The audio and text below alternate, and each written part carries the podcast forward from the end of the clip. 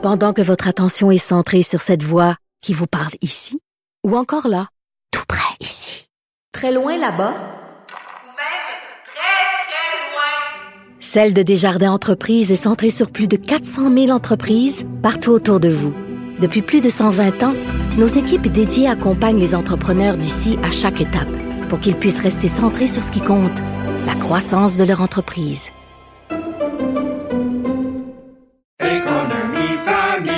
Ici Ricardo. Et Émilie, marchand d'IGA. On a envie de vous inspirer à bien manger. À moins de 5 la portion. Suffit de repérer les produits valeurs sûres et de les cuisiner avec une de nos recettes. Les valeurs sûres, c'est bien pensé, hein? Bien sûr! Détails sur IGA.net. Cube. Du, du, du Trisac. L'o- L'original.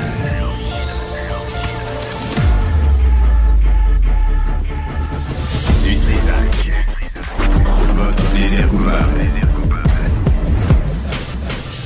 Oh, oh, attention, c'est pas un mardi comme les autres, je vous avertis tout de suite.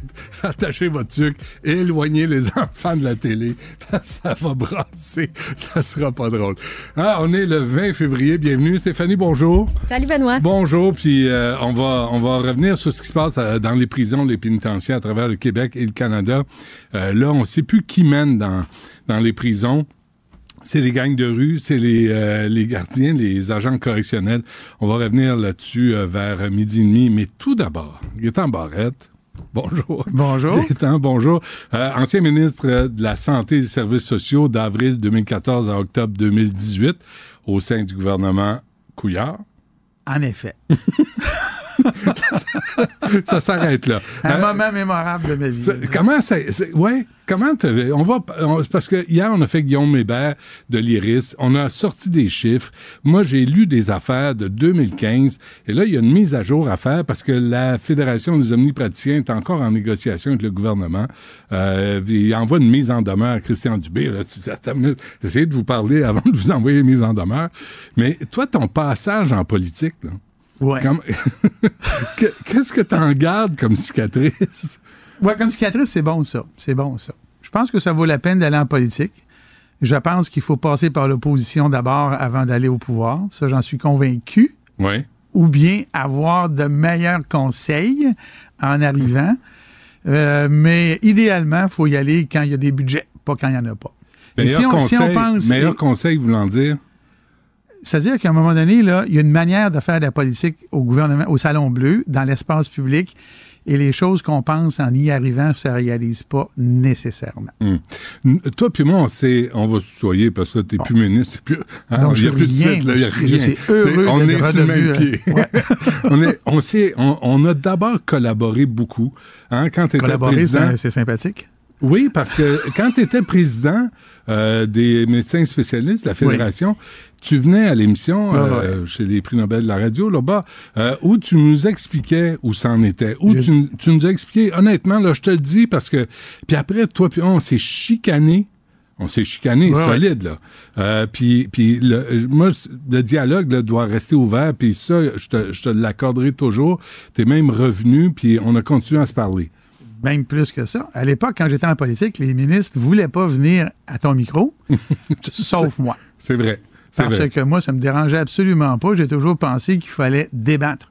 Ouais. Et les débats sont sains quand les choses sont dites. Et Ouais. moi, j'ai toujours dit les choses, peu importe de, de, de- de quel bord j'étais de la si cloture. tu froissais certaines personnes. J'ai froissé un certain nombre de personnes. Est-ce que as-tu présenté des excuses à des gens? Une seule fois, Ah oui? une seule que les- qui était justifiée. C'est Ouais. Deux fois même, en fait. Deux fois Oh. euh, qui était justifiée. Pensez- Pas des gens. des- oui, il y a des gens, là, mais dans des situations politiques. Ah oui, OK. Là, là, euh, je l'ai dit, là, il y a des négos, puis, euh, puis moi, je suis tombé sur un article hi- hier, avant-hier, euh, dans le Devoir de 2015. Là, j'ai besoin qu'on fasse comme le portrait de ce qui se passe en santé, parce qu'on on dépense Il se dit n'importe quoi, ça. Merci. Puis nous, là, on est de l'extérieur. Moi, le premier, là, je suis de l'extérieur. Je connais pas la plomberie, ni le vocabulaire, ni les- la hiérarchie, ni, on, on comprend rien. Fait qu'on va faire un quiz, euh, Gaétan, toi puis moi, ce matin. C'est bon. vrai, c'est vrai ou faux? OK? Correct. Puis, euh, y a-tu quelque chose à gagner? Le guide de l'auto. Ça Ben, t'intéresse? hier, j'ai écouté l'entrevue, puis tu donnais des toasters. Ça que je vais peut-être partir avec un toaster. non, non, mais t'es un ancien ministre. On va pas. On va guide de Un l'auto. toaster à quatre toasts. À 14, OK. Est-ce qu'il y a quelque chose? En tout cas, on va, on va voir si on trouve quelque chose. Si tu gagnes. Ouais. Si tu gagnes pas, tu te retournes chez vous euh, les mains vides. OK. D'abord, euh, vrai ou faux, Gaétan Barrette, les négociations du Front commun nous ont coûté, nous coûtent 11 milliards de dollars pour 420 000 travailleurs. Hier, je recevais Guillaume euh, Hébert de l'IRIS. Aujourd'hui, on donne environ quoi? 8 milliards et demi à à peu près 23 000 médecins. Est-ce que c'est vrai? Vrai. C'est vrai. Euh, Comment, comment tu réagis devant ça? Parce que 420 000 face à 23 000, puis on arrive à un milliard près, il y a de l'argent en sacramouille qui est dépensé là-dedans. Vrai. Tu peux, tu peux Ah, développer. je peux élaborer. Merci. J'ai fait exprès. Ouais. Alors, c'est la, nature des choses. C'est tout à fait correct dans les deux cas. OK, mais c'est, ce sont les vrais chiffres, parce qu'il faut partir. Absolument. Et c'est ça qui est compliqué, d'avoir les vrais chiffres. Parce que des fois, il y a toutes sortes de clauses, puis de points-virgules, puis Ouais. de petits euh, caractères. Vrai ou faux? À partir de 2006, la rémunération moyenne des médecins spécialistes a explosé de pa- passant de 240 000 à 400 000 en 2016. La même année, rémunération moyenne d'un spécialiste ontarien était de 367 000. Les médecins québécois ont dépassé les médecins ontariens. Vrai. Euh, alors, euh, euh, explication. Ah, ça, c'est très simple. Comme tu le dis, je pense, pour, pour que ceux qui nous écoutent se le rappellent s'ils ne le savent pas, en 2006, moi, je suis un nouveau président de la FMSQ, la Fédération des médecins spécialistes du Québec, et on me met là pour négocier, parce qu'il y a eu un putsch, on m'a mis là, en 2006. La Tu étais président des radiologistes? Avant. Avant. Alors, on me met là pour négocier. Pourquoi? Parce que les médecins sont insatisfaits, parce qu'ils gagnent en moyenne 50% de moins qu'en Ontario. Pourquoi l'Ontario? Parce que quand on regarde la moyenne de rémunération des médecins hors Québec, ça, c'est l'Ontario, le Nouveau-Brunswick, l'île du Prince-Édouard, l'Alberta, toute la gang. Ça faisait ça. C'est un point de référence. qui- L'Ontario représentait notre point de référence parce que la moyenne hors Québec, ça, ça donne que c'est l'Ontario. OK. Pour ceux qui nous suivent, on va prendre un exemple simple. L'Ontarien gagne 100 pièces, le Québécois gagne 50 pièces. OK? Ça, il faut, faut retenir ça parce que tout est là. Moi, je gagne 50 pièces. Mon pareil, là, en Ontario, il en gagne 100, puis là, je veux le rattraper. Alors là, les gens se scandalisent parce qu'ils disent, hey, ça n'a pas une minute de bon sens. Il va passer de 50 à 100, il va doubler sa rémunération. Ben oui, mais c'est parce que tu passes de 50 à 100. Les infirmières, les professeurs disent qu'ils sont 30% moins. Ils veulent les rattraper. Ils ont raison. C'est pour ça que tantôt, j'ai dit, c'est la, la nature des choses. Mm. Maintenant, moi, président de la FMSQ, j'ai devant moi quelqu'un de très connu. La madame, elle à sa coche, je dis ça amicalement. Monique Jérôme Forget. Et je vais négocier avec elle, puis je lui dis la chose suivante. Madame Jérôme Forget, je le sais qu'on ne peut pas faire ça d'un coup. Ça n'a pas une minute de bon sens de passer de 50 à 100 d'un coup. Pas possible. Non seulement c'est pas possible, mais ce qui est raisonnable, c'est de passer de 50 à 90, parce que l'écart de richesse à l'époque était de moins 10. Ça peut pas être plus raisonnable que ça. Et je vais plus loin, je dis à Monique Jérôme Forget, regardez bien là, on est prêt à l'étaler sur 10 ans. 2007 à la signature, 2017. Le rattrapage. Le rattrapage. Pas des augmentations, le rattrapage. Basé sur quel chiffre? L'évolution de l'Ontario. L'Ontario, on avait fait, avec le gouvernement, on s'est entendu sur des projections. Puis on sait que les projections, ça ne marche pas tout le temps. Oui, de toute évidence. OK? De toute évidence. Et là, ça n'a pas marché, justement, mais j'y reviens. Alors, ce qu'on a signé en 2007, janvier-février, c'est un rattrapage sur 10 ans de passer de moins 50 à moins 90. Je reviens à l'exemple. Je gagne 50 pièces, le gars en Ontario en gagne 100, je vendre à 90. That's it. Puis je le souhaitais pour tout le monde. Ça devrait être comme ça pour tout le monde, les professeurs, les infirmiers, tout le monde. Parce que je vois pas pourquoi la société québécoise donnerait une rémunération différente à ces mêmes officiers de quoi que ce soit qu'en Ontario, moins X qui est la richesse collective. Qu'est-ce qui s'est passé en 2007 et 2017? Les projections qu'on avait convenues qui étaient correctes, ben, il y a eu un moment où le gouvernement ontarien a cassé ses engagements et a ralenti. Ce qui fait qu'on les a dépassés. Alors, moi, quand j'étais ministre, là, j'arrive ministre, moi, j'étais des deux bords. Quand j'étais du bord des docteurs, Oui, t'étais des deux il était content.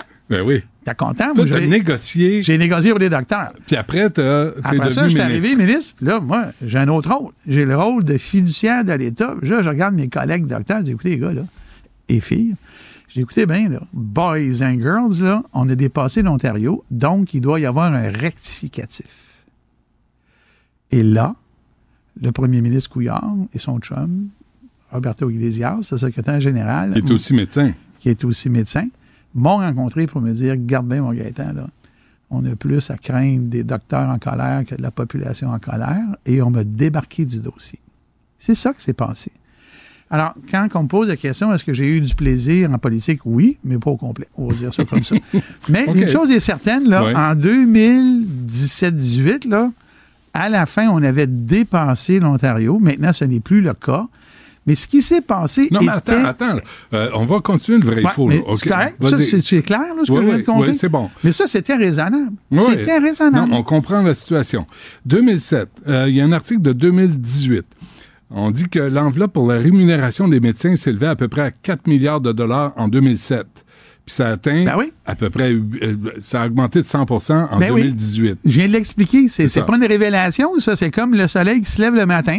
Il se lève le matin et je prévois que le 20 février 2025, il va se lever à la même heure. Non, mais c'est pas comme le soleil qui se lève le matin, Gaétan. C'est ça, une négociation. On, on accorde, on accorde, oui, de l'argent en, fonction de la capacité de payer des citoyens Ah, ben exactement. Alors, c'était ça le raisonnement. Ouais. Le raisonnement était, si l'Ontario, qui est une société similaire, à part le fait qu'il parle anglais au Québec, plus riche est plus que riche, le Québec. ben, on peut le faire.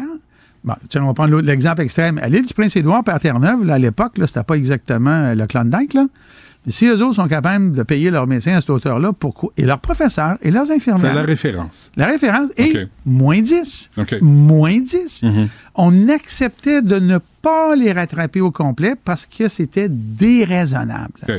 Vrai ou faux? J'ai lu l'article du Devoir, je suis tombé là-dessus, 2015. Un hasard. Les médecins. Hasard arrangé. Les médecins se verront octroyer des augmentations au moins aussi importantes que celles qui seront négociées avec les syndiqués des secteurs publics et parapublics. C'est ce que leur a promis Québec. Ça, c'est en 2015. On sort de négociations, entente de 11 milliards, augmentation de 17,5% sur 5 ans. Est-ce que ça s'applique aux médecins? Non. Cette clause-là est tombée en 2017 à peu près, là, contrairement à ce que certaines personnes disent. C'est pas, en Ouais. 2000, c'est pas la CAQ qui a enlevé ça, c'est le Parti libéral. Et à l'époque, cette clause-là, elle avait été octroyée parce que les négociations dans le secteur public, je veux juste rappeler aux gens un mauvais souvenir, c'était 0,1111. C'est l'austérité de M. Couillard. La rigueur budgétaire. La- L'austérité de M. Couillard. Jean, Jean Dupuis m'a fait la même affaire. là. Non, on dit pas austérité. Mais Alors, il en reste pas moins que c'était facile de mettre comme clause parce qu'il n'y avait rien. Alors, ceci étant dit, Ouais, aujourd'hui, cette clause-là n'existe plus. OK. Elle n'existe plus depuis euh, 17, à peu près 18. OK, ça, c'est réglé. Mais vraiment... Elle a existé. Mais trouver la réponse à cette question-là, Gaétan, c'était pas simple. Je suis sûr. Parce que c'est des impressions, des je pense que... Ouais. Mais la, la réponse, c'est ça. C'est non. c'est non. Parfait. Vrai ou faux? Les médecins que vous avez dit trop payés ont obtenu des gains grâce à vous qui étiez président de la Fédération de médecins spécialistes du Québec. Tu viens de Ben le oui, dire. vrai, ben oui, c'est ça mon mandat. j'ai fait ma job, j'ai négocié. Ouais, ouais, c'est Je peux ça. pas me reprocher d'avoir négocié correctement. Ouais. Ceci dit, j'ai, je le gouvernement, il y a deux partis, là, ils ont accepté. OK. Vrai ou faux? Le gouvernement, tu viens de le dire, là. Moi, j'avais prévu d'un quiz, là, tu sais. Euh, le gouvernement Couillard, appuyé par son ami et collègue médecin Roberto Iglesias, secrétaire général du gouvernement, ça emmène large, ça. C'est, c'est le pouvoir. C'est ça. Vous ont sorti, t'as sorti des négociations des médecins. Oui. Mais ils t'ont sorti, là, quand tu leur as dit, il n'y en aura pas plus, il va en avoir moins. Exactement. Comment Philippe Couillard a justifié ça alors qu'il coupait en éducation et il coupait partout ailleurs dans la société québécoise l'austérité? Voilà ce qu'on Le- appelle le côté sombre de la politique. Parce qu'en politique, ce n'est pas toujours la raison qui domine, c'est la politique. La politique, ça veut dire qu'on fait des choix. Des choix qui ne sont pas nécessairement raisonnés. On en a un exemple aujourd'hui. Je viens pas ici faire de politique, mais tout le monde le sait. La CAQ gère par des sondages. On prend des décisions pour se faire réélire. Moi, je suis allé en politique naïvement en pensant faire des choses pour la société. J'étais naïf. Mettons que je suis réveillé aujourd'hui. là. Si, OK, je sors de mon quiz, là, euh, Gaétan Barrette. Tu as représenté les radiologistes. Ouais. Tu as représenté les médecins spécialistes. Ouais. Tu es devenu ministre. Ouais. À travers tout ça, il y a de l'ambition personnelle. là. On se cache- L'ambition, c'était d'avoir, d'accéder au pouvoir pour faire les choses que je pensais qu'on devait faire pour la société. C'est une autre affaire. C'est pas pour la gloire. Moi, quand je suis allé en politique, je savais que j'allais me faire tirer des tomates. Tu m'en as tiré des tomates. Quelques-unes. Ça dépendait de la saison. Ça, tomates. ça dépend. Des fois, la conserve avec. Mange-toi, Gaétan! Ça. Alors, mais ça me dérangeait pas. Je savais que ça allait être comme ça. Ah oui. C'est comme quand, j'ai, quand on m'a enlevé de la négociation avec les médecins, là, en 2017. Là. Qu'est-ce que tu as dit? Qu'est-ce que Ben, tu as dit? Moi, je suis arrivé avec la loi 20 puis la loi 130. La 130, c'est pour les spécialistes. La 20, c'est pour les omnipraticiens. Toutes nos analyses, toutes, toutes, toutes, il n'y avait pas de biais, de subtilité, de quoi que ce soit. Et c'est les mêmes aujourd'hui. Il y a assez de médecins au Québec. Il y en a juste trop qui sont à temps partiel. Ils ne sont pas tous à temps partiel. Il y en a trop. Il y en a trop à temps partiel. Je vais même être plus clair. On ne peut Ouais. pas être plus clair que ça. On avait évalué qu'il y avait un médecin sur deux qui faisait ce qu'on de- demandait, et plus, et beaucoup plus. Il y en avait un sur quatre qui était pas loin de ce qu'on demandait. Ce qu'on demandait en passant, là, c'est 35 heures semaine, 40 semaines par année. C'est pas le goulag. C'est pas Navalny, là, en Sibérie. là. Ouais, ouais, ouais. OK? On s'entend? Et puis, il y en avait un quart qui était loin, mais loin, loin, il était à temps partiel, trois jours semaine. On avait regardé ça, là, puis on avait dit, si tout le monde était sa coche et plus, parce que À- l'idée, 35 heures. À 35 heures, il y a, y y y trop de médecins au Québec. Puis C'est encore comme ça aujourd'hui. C'est encore comme ça aujourd'hui. Alors moi, je suis allé en disant, j'ai fait ça, moi, j'étais chef de département, mes, mes ouailles à l'époque, ils ne m'aimaient pas au début, parce que je leur serrais un petit peu des affaires. Mes ouailles dans mon département, à un moment donné, je leur ai dit, regardez, là, on peut gagner plus, produire plus, puis prendre plus de vacances. Ils ne me croyaient pas, on l'a fait. On l'a fait. Hmm. Ça se fait, ces affaires-là, mais à un moment donné, il faut que tu mettes le pied à terre. Fait que les omnipraticiens, leur problème, c'est ça. Les spécialistes, à l'époque, le problème, c'était de la couverture en région pour les découvertures. Pas d'anesthésiste, pas de gynécologue à Gaspé à Noël. Moi, j'avais dit, c'est bien plate, là, mais collectivement, vous allez vous organiser par une loi, sous peine de sanction. Si vous vous organisez pas entre vous, les 500, là, allez faire un tour de rôle Noël. Médecin spécialiste. Médecins spécialistes, eux autres, c'est un autre enjeu. Les omnipraticiens, c'est un enjeu de présence à temps plein. C'est tout. C'est simple de même. Et c'est comme ça aujourd'hui, mais il fallait faire des lois pour ça. Et là, Philippe Couillard, lui, il a dit, ben non, regarde, là, ça brasse trop la cage, on va arrêter ça là, puis... euh, Tu sais, on t'a, euh, on dit, Gaétan, et le gouvernement de médecins. Euh, Ouais. Toi et Bolduc à l'époque aussi. ben là, le gouvernement euh, comptable, ils font la même affaire. Ils, ils, ils font rien de 20 médecins. Ouais, mais c'est parce que nous, comme citoyens, on se dit, quand est-ce qu'il va y avoir un gouvernement de citoyens? Vous l'avez eu. De quel? Mais moi, je suis pas le gouvernement. Qu'est-ce que t'as dit quand Couillard t'a dit t'es out, euh, Gaétan? Ben là, moi, j'ai euh, sur le coup, sur le coup, j'ai parce que ça s'est passé euh, séance talente, là. Sur le coup, j'ai failli démissionner. En rétrospective, j'aurais dû le faire, mais je l'ai pas fait parce que c'était trop proche des élections et je, parce que moi, je joue en équipe, je trouvais que ça allait mettre mes collègues dans l'embarras. Bon, euh, Mais ça- qu'est-ce que t'as dit à Philippe Couillard? ben, j'ai rien à dire. Ah, ah, la, la phrase, c'est pas compliqué. Parce que l'échange était à savoir, parce que Philippe Couillard ne parlait pas dans ces discussions-là. C'est Iglesias qui parlait. Puis Iglesias lui disait qu'il était, il connaissait plus l'état d'esprit de la population que moi. Ce à quoi je lui ai répondu, c'est plate, mais je pense que c'est moi qui ai raison, puis toi, t'es pas de ton temps. Parce que, ben honnêtement, à l'époque, on avait dans ce dossier-là la population de notre bord. La population est tannée de ne pas avoir accès à un médecin de famille. Ben, Puis elle a raison. ben, je pense Elle que a oui. raison. OK, vrai ou faux, la loi 21, la loi 20 plutôt, n'a jamais été appliquée aux médecins. Jamais. Elle est, elle est, la loi, là, elle est. Avec ça, c'est c'est une question amusante, ça. faut que j'élabore deux secondes. Vas-y. Elle est adoptée, elle est en vigueur, sauf un article, l'article de la date d'application des sanctions. Et Christian Dubé a pris à peu près 80% de la loi 20 puis il l'a mis dans la loi 15. Et là, il va pelleter ça dans les mains du Top Gun. Est-ce que le Top Gun va avoir la colonne vertébrale d'appliquer ça? Est-ce que c'était appelé pour le Top Gun? Ben non, voyons. Vrai ou faux? Faux. Ben, vrai parfait. m'as pas appelé. Là. Vrai qu'il était appelé. OK, la loi 20 pour les gens, là, en gros, résumé, c'est quoi? La loi 20, c'est simple comme bonjour. Vous prenez en charge 100% de la population vous vous mettez à temps plein et vous vous mettez en accès adapté. C'est quoi l'accès adapté? Moi, je suis médecin, là. J'inscris, si je ne fais pas d'hôpital, 1500 patients répartis sur les âges et je mets ma, ma grille de rendez-vous disponible à mes 1500. C'est le patient qui va contrôler ma pratique. Et ceux qui font ça, ça, c'est une pratique des années 50-60. C'est étudié, c'est imposé dans les gros HMO américains. C'est la raison pour laquelle, aux États-Unis, pas parce qu'on paye, c'est parce qu'ils ont ça et on voit toujours le médecin, soit la journée même, soit en dedans de 72 heures. Toujours, toujours, toujours, toujours, toujours, toujours Qu'est-ce qui fait que ça s'applique pas?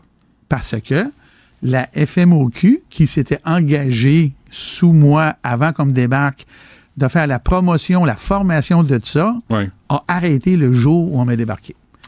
Vrai ou faux, la- au Québec, la rémunération des médecins, ce que Guillaume Hébert disait, est 8,2 fois plus élevé que le salaire d'un travailleur moyen. Bon, je, vais dire vrai parce que j'ai pas fait la vérification, mais c'est probablement, sans aucun doute, euh, en fait, c'est vrai, parce que le salaire moyen au Québec, c'est 500 c'est 55 000, puis c'est 40. Ouais, c'est vrai.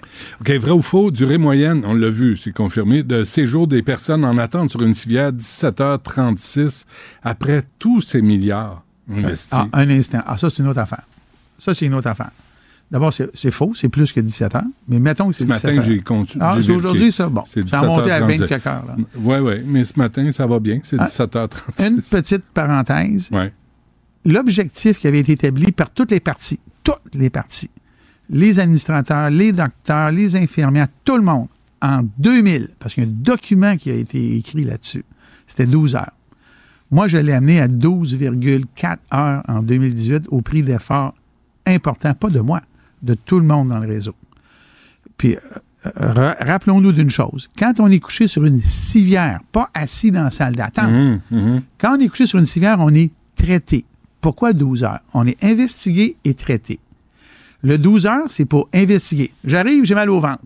Le docteur pense qu'il faut faire une échographie et un scan. On fait l'échographie, on fait le scan. Ça montre telle affaire. On commence un traitement.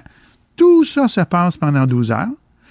Et à- au terme du 12 heures, on décide si on hospitalise ou on retourne la personne à la maison avec des médicaments, whatever, un suivi. Tu me suis? Mhm. Bon, le 24 heures, parfois, là, des fois 48 heures, dépendamment du moment de l'année, c'est parce qu'on n'a pas de place à l'étage. Et on n'a pas de Ça, place à ça- l'étage. Ben ça oui. il y a 15 ans. Mais c'est la raison pour laquelle, quand moi j'étais ministre, j'avais réussi, malgré la rigueur budgétaire, en souriant, Mm. à budgéter l'ajout dans la grande région de Montréal de 1000 lits de courte durée parce qu'il manque de lits. Combien qu'il y en a aujourd'hui? Six ans plus tard? Dix ans plus tard? Zéro.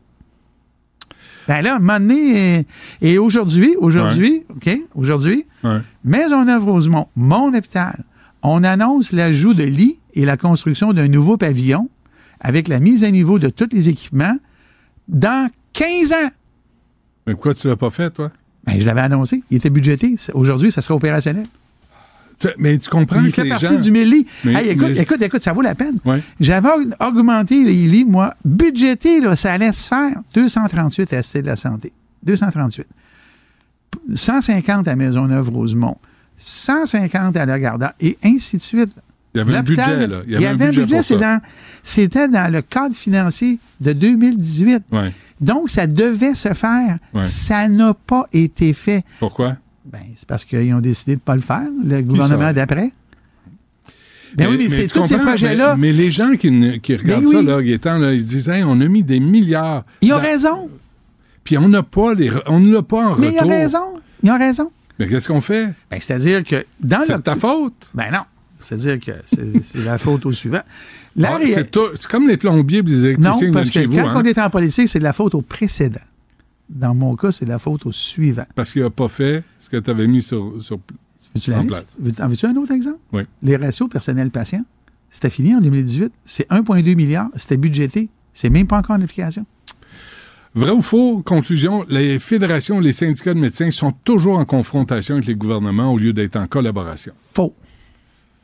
Faux pour ou la faux? Les fédérations, Ah, les ah, ok, syndicats de bémol, médecins bémol, sont bémol, toujours en bémol. confrontation. Non, non, non, non. Diane Franca, toi, tu sais, ça- ça Non. ça jamais arrêté. non, non. Docteur Amio qui envoie une mise en demeure. Bon, ça là, ça, c'est la FMOQ. La FMOQ a Je deux parle modes. des médecins. là, tu sais. Ah, en général. Non, sont pas, non, sont- sont- c'est un mélange des deux. Euh, quel rapport? 20-80? Non, je 30, dirais, 70. je dirais euh, la confrontation, c'est 80-20. 80 collaboration, 20 confrontation. Euh, confrontation. T'es sûr que c'est pas l'inverse? Non, ça, Parce que nous autres, on regarde ça, là, puis on dit, il y a oui, c'est quelqu'un qui parle c'est des vous- patients vous, de temps en parlez temps? juste. Ben, moi, j'en parle. Mais tout, tout le monde parle d'argent. Là, on voit l'argent, Hey, hey, puis hey. on nous demande de l'argent. Combien de fois, moi, je suis venu ici à ce micro parler du manque de lits, du manque de ressources, du manque de salles d'opération, du manque de. Il y a deux sortes de médecins au Québec. Il y a les omnipraticiens et les spécialistes. Les omnipraticiens praticiens sont pas ressources dépendants. Les spécialistes, lui, ressources dépendants. Moi, là, mettons que je suis un chirurgien, là. Je vais t'expliquer comment ça marche dans la tête d'un chirurgien. Là, j'espère qu'il ne m'écoute pas, là. Un chirurgien, c'est comme un chien de Pavlov, là. Tu sais, le chien de Pavlov, tout la lumière, puis il vient. Bon. Un chirurgien, tu, tu donnes du temps opératoire, il vient opérer. Il est élevé comme ça. Il est entraîné à ça. Lui, là, il est malheureux quand il opère pas. Je dis ça amicalement. là. Tu lui donnes pas de salle d'opération. Tu ne construis pas les salles. Qu'est-ce qui t'arrive? T'attends. Puis lui, il opère pas. Puis il est malheureux. Puis il chiale. Puis il s'en va au privé. L'omnipraticien, Euh, lui. non, OK, mais t'oublies de dire Que? les, les patients attendent un non, an, je viens de le dire. un an et demi. Je viens de le dire. T'a- T'attends. T'attends. Moi, moi j'incarne le patient. Tu incarnes le patient. La population attend. Ouais. Au- moi, je connais des médecins, là, CHU à Sherbrooke, orthopédie, ils opèrent une fois par mois. Par mois. Ça devrait opérer euh, au moins aux deux jours. Je pensais que t'allais dire par semaine. Non, non, non, non. Une Par fois par mois. semaine, ils sont contents quand ils sont contents, j'exagère. Mais Tu là, comprends? mais c'est ton ancien parti, là, la CAQ, là, c'est ta gang, ça, Ben là, Gaétan, tu pourrais y retourner. C'est pas parce que je l'aurais pas dit. Les années pratiques, c'est un autre. Ben, je, dans le couloir, moi, je raconte tout ça. La seule personne qui m'écoutait pas, c'est Daniel Mercan, mais ça, c'est une autre affaire. là. Mais les années pratiques, eux autres, ils ne sont pas dépendants des ressources. Eux autres, ils sont orientés vers un certain, un certain niveau de qualité de vie. Alors, ils gèrent leur horaire. D'organisation du travail. Oui, mais ils l'organisent en fonction de eux, pas des patients. Gaétan Barrette, euh, je pense qu'il mérite, euh, hein? Je pense que tu, tu mérites un prix. Voici le prix présenté par le patron de Cube Radio, Jeanne Collegagné. ben merci, c'est le guide de l'auto 2024, d'avoir réussi le quiz. Photo, s'il vous que- plaît, pour la que- promotion. est-ce que- ben S'il oui, vous c'est plaît, la pro- ouais, merci. Merci, ça me fait plaisir. Merci. Est-ce qu'il y a des autos électriques là-dedans? Il y a- C'est il y a un auto de tout son temps? Tout est, tout est là. Tout est, bon, c'est bon. Tu, peux, tu peux le garder. Merci, euh, Gaétan. Merci, ça m'a fait plaisir. Merci. Puis s'il y a autre chose, ben, tu reviendras nous voir. Ben, moi, je je- je tout. refuse jamais les invitations. J'ai remarqué ça. Parfait. Merci. Bye-bye. Pendant que votre attention est centrée sur cette voix qui vous parle ici, ou encore là, tout près ici, très loin là-bas, Ou même très, très loin. Celle de Desjardins Entreprises est centrée sur plus de 400 000 entreprises partout autour de vous. Depuis plus de 120 ans, nos équipes dédiées accompagnent les entrepreneurs d'ici à chaque étape pour qu'ils puissent rester centrés sur ce qui compte, la croissance de leur entreprise.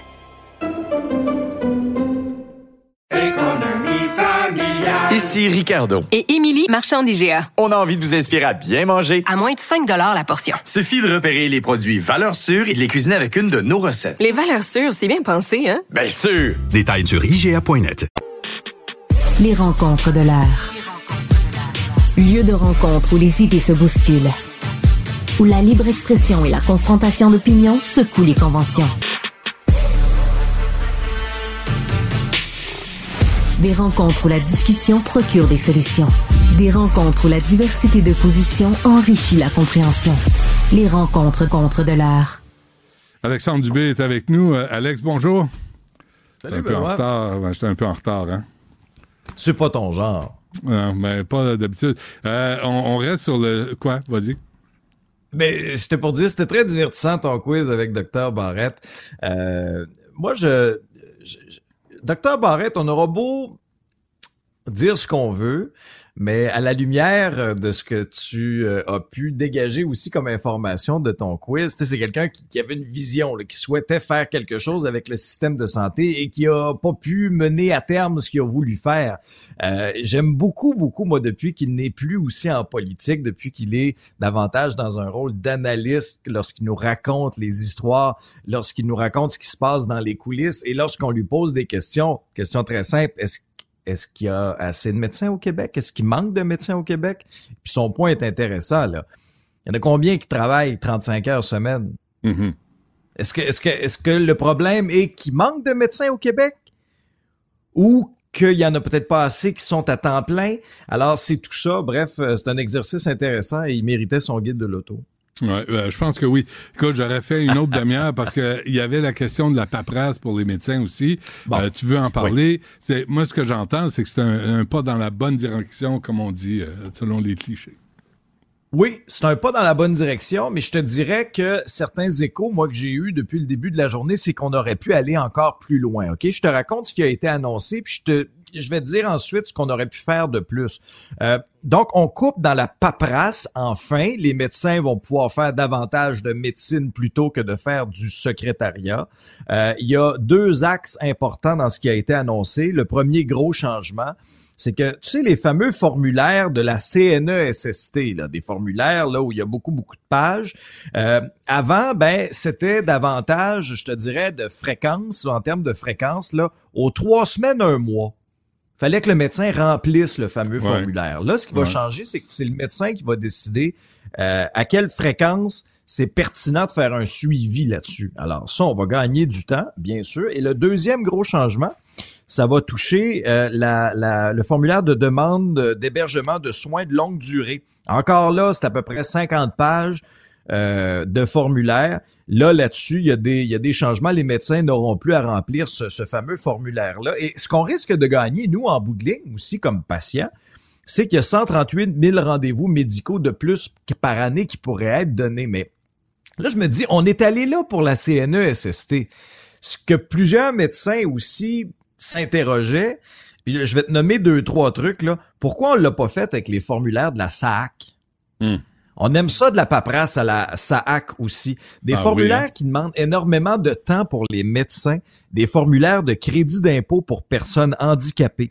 Les assureurs privés, semble-t-il que ça bouffe énormément de temps au niveau des médecins pour remplir des formulaires. Les assurances-vie. Les entreprises qui demandent un papier médical à chaque absence là, d'une journée ou deux parce que les gens ont la grippe, là, Ouais, ça ouais. aussi, ça engorge Ouais, le système de santé. Alors, c'est multi- c'est multifactoriel. Oui, c'est un pas dans la bonne direction. Puis Là, ça s'est fait en collaboration avec la Fédération des médecins omnipraticiens du Québec. Benoît, là, il n'y a pas une mise en demeure envoyée Ah, là-dedans. tu là. vois? Ça s'est fait en collaboration. Hey, ça devait être une belle collaboration. C'est, tu reçois une mise en demeure par tes nouveaux amis, ça va bien. Mais regarde, le résultat final, c'est ce qui nous, in- ce qui nous intéresse. Hein? 138 000 c'est rendez-vous ça avant. par Mais, mais, mais il y a tout un- il y a, il y a tous ces gestes-là là, dont tu viens de parler, toute la paperasse inutile, la bureaucratie futile. Il me semble que Ah, là, s'ils sont sur un élan, allez-y au, allez-y à fond. Là. Ben oui, allez-y à fond parce qu'il y a, oh, il y a, y a encore du gras à couper, c'est sûr. Il y a encore beaucoup trop de paperasse au Québec. On est la capitale de la paperasse, euh, le Eh, Québec. On adore ça, nous autres, les formulaires en trois copies. Bon, Fait, la fin du panier bleu, La fin du panier bleu. Est-ce que le panier bleu est sur le respirateur euh, artificiel? Ben, en tout cas, à entendre les propos de Pierre Fitzgibbon, il a déclaré ça à Radio-Canada. Euh, on va décider du sort du panier bleu dans les prochaines semaines. Euh, pourquoi il est sur le panier bleu? Ben, euh, pourquoi il est sur le respirateur artificiel, le panier bleu? Ben, je te dirais qu'avec cette annonce-là euh, de l'apparition du fleur d'Elysée sur Amazon, il y a 36 PME d'ici, puis c'est pas des petits noms, là, Marcel, Adrien Gagnon, euh, Sac Magique, en tout cas, il y en a quelques-uns. 2000 produits certifiés pratiqués au Québec qui vont faire leur apparition sur Amazon. Mais le problème avec le panier bleu, Benoît, c'est que ça a été mal présenté dès le oui. départ. Souvenez-vous l'intention derrière ça. On était en pandémie, on voulait encourager l'achat local. Puis là, ben, le panier bleu, au début, nous a été présenté comme une espèce de, de vitrine de produits. Mais le problème, c'est qu'au départ, c'était pas un site transactionnel. ben non, c'est ça. C'était un le- annuaire. C'est- un bottin téléphonique. distribution au consommateur. Tu sais, tu, Ah, ton exemple est bon. Tu, sais, tu oui, regardais. Hey, tu me rappelles des souvenirs. Ben oui, tu sais, mais, mais c'est une perte de temps. Alors qu'Amazon, tu le fais, boum, tu le commandes, il te le livre. Tu sais, s'il y a des entreprises québécoises qui peuvent en profiter, je suis désolé, mais tant mieux. Ben oui, alors que plutôt que de démoniser un géant comme Amazon comme ça, Dès le départ, il me semble qu'on aurait dû, au contraire, s'assurer d'une place des produits québécois là-dessus, puis profiter de la plateforme.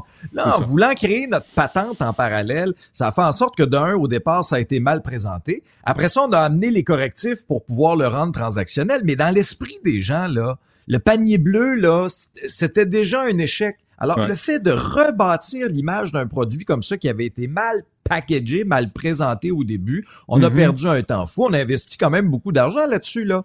Euh, Lorsqu'on additionne tout ce qui a été mis là-dessus, 16 millions de dollars. Alors, moi, j'ai l'impression que ça sent la fin pour le panier bleu. C'est un projet qui était mal né. Ouais.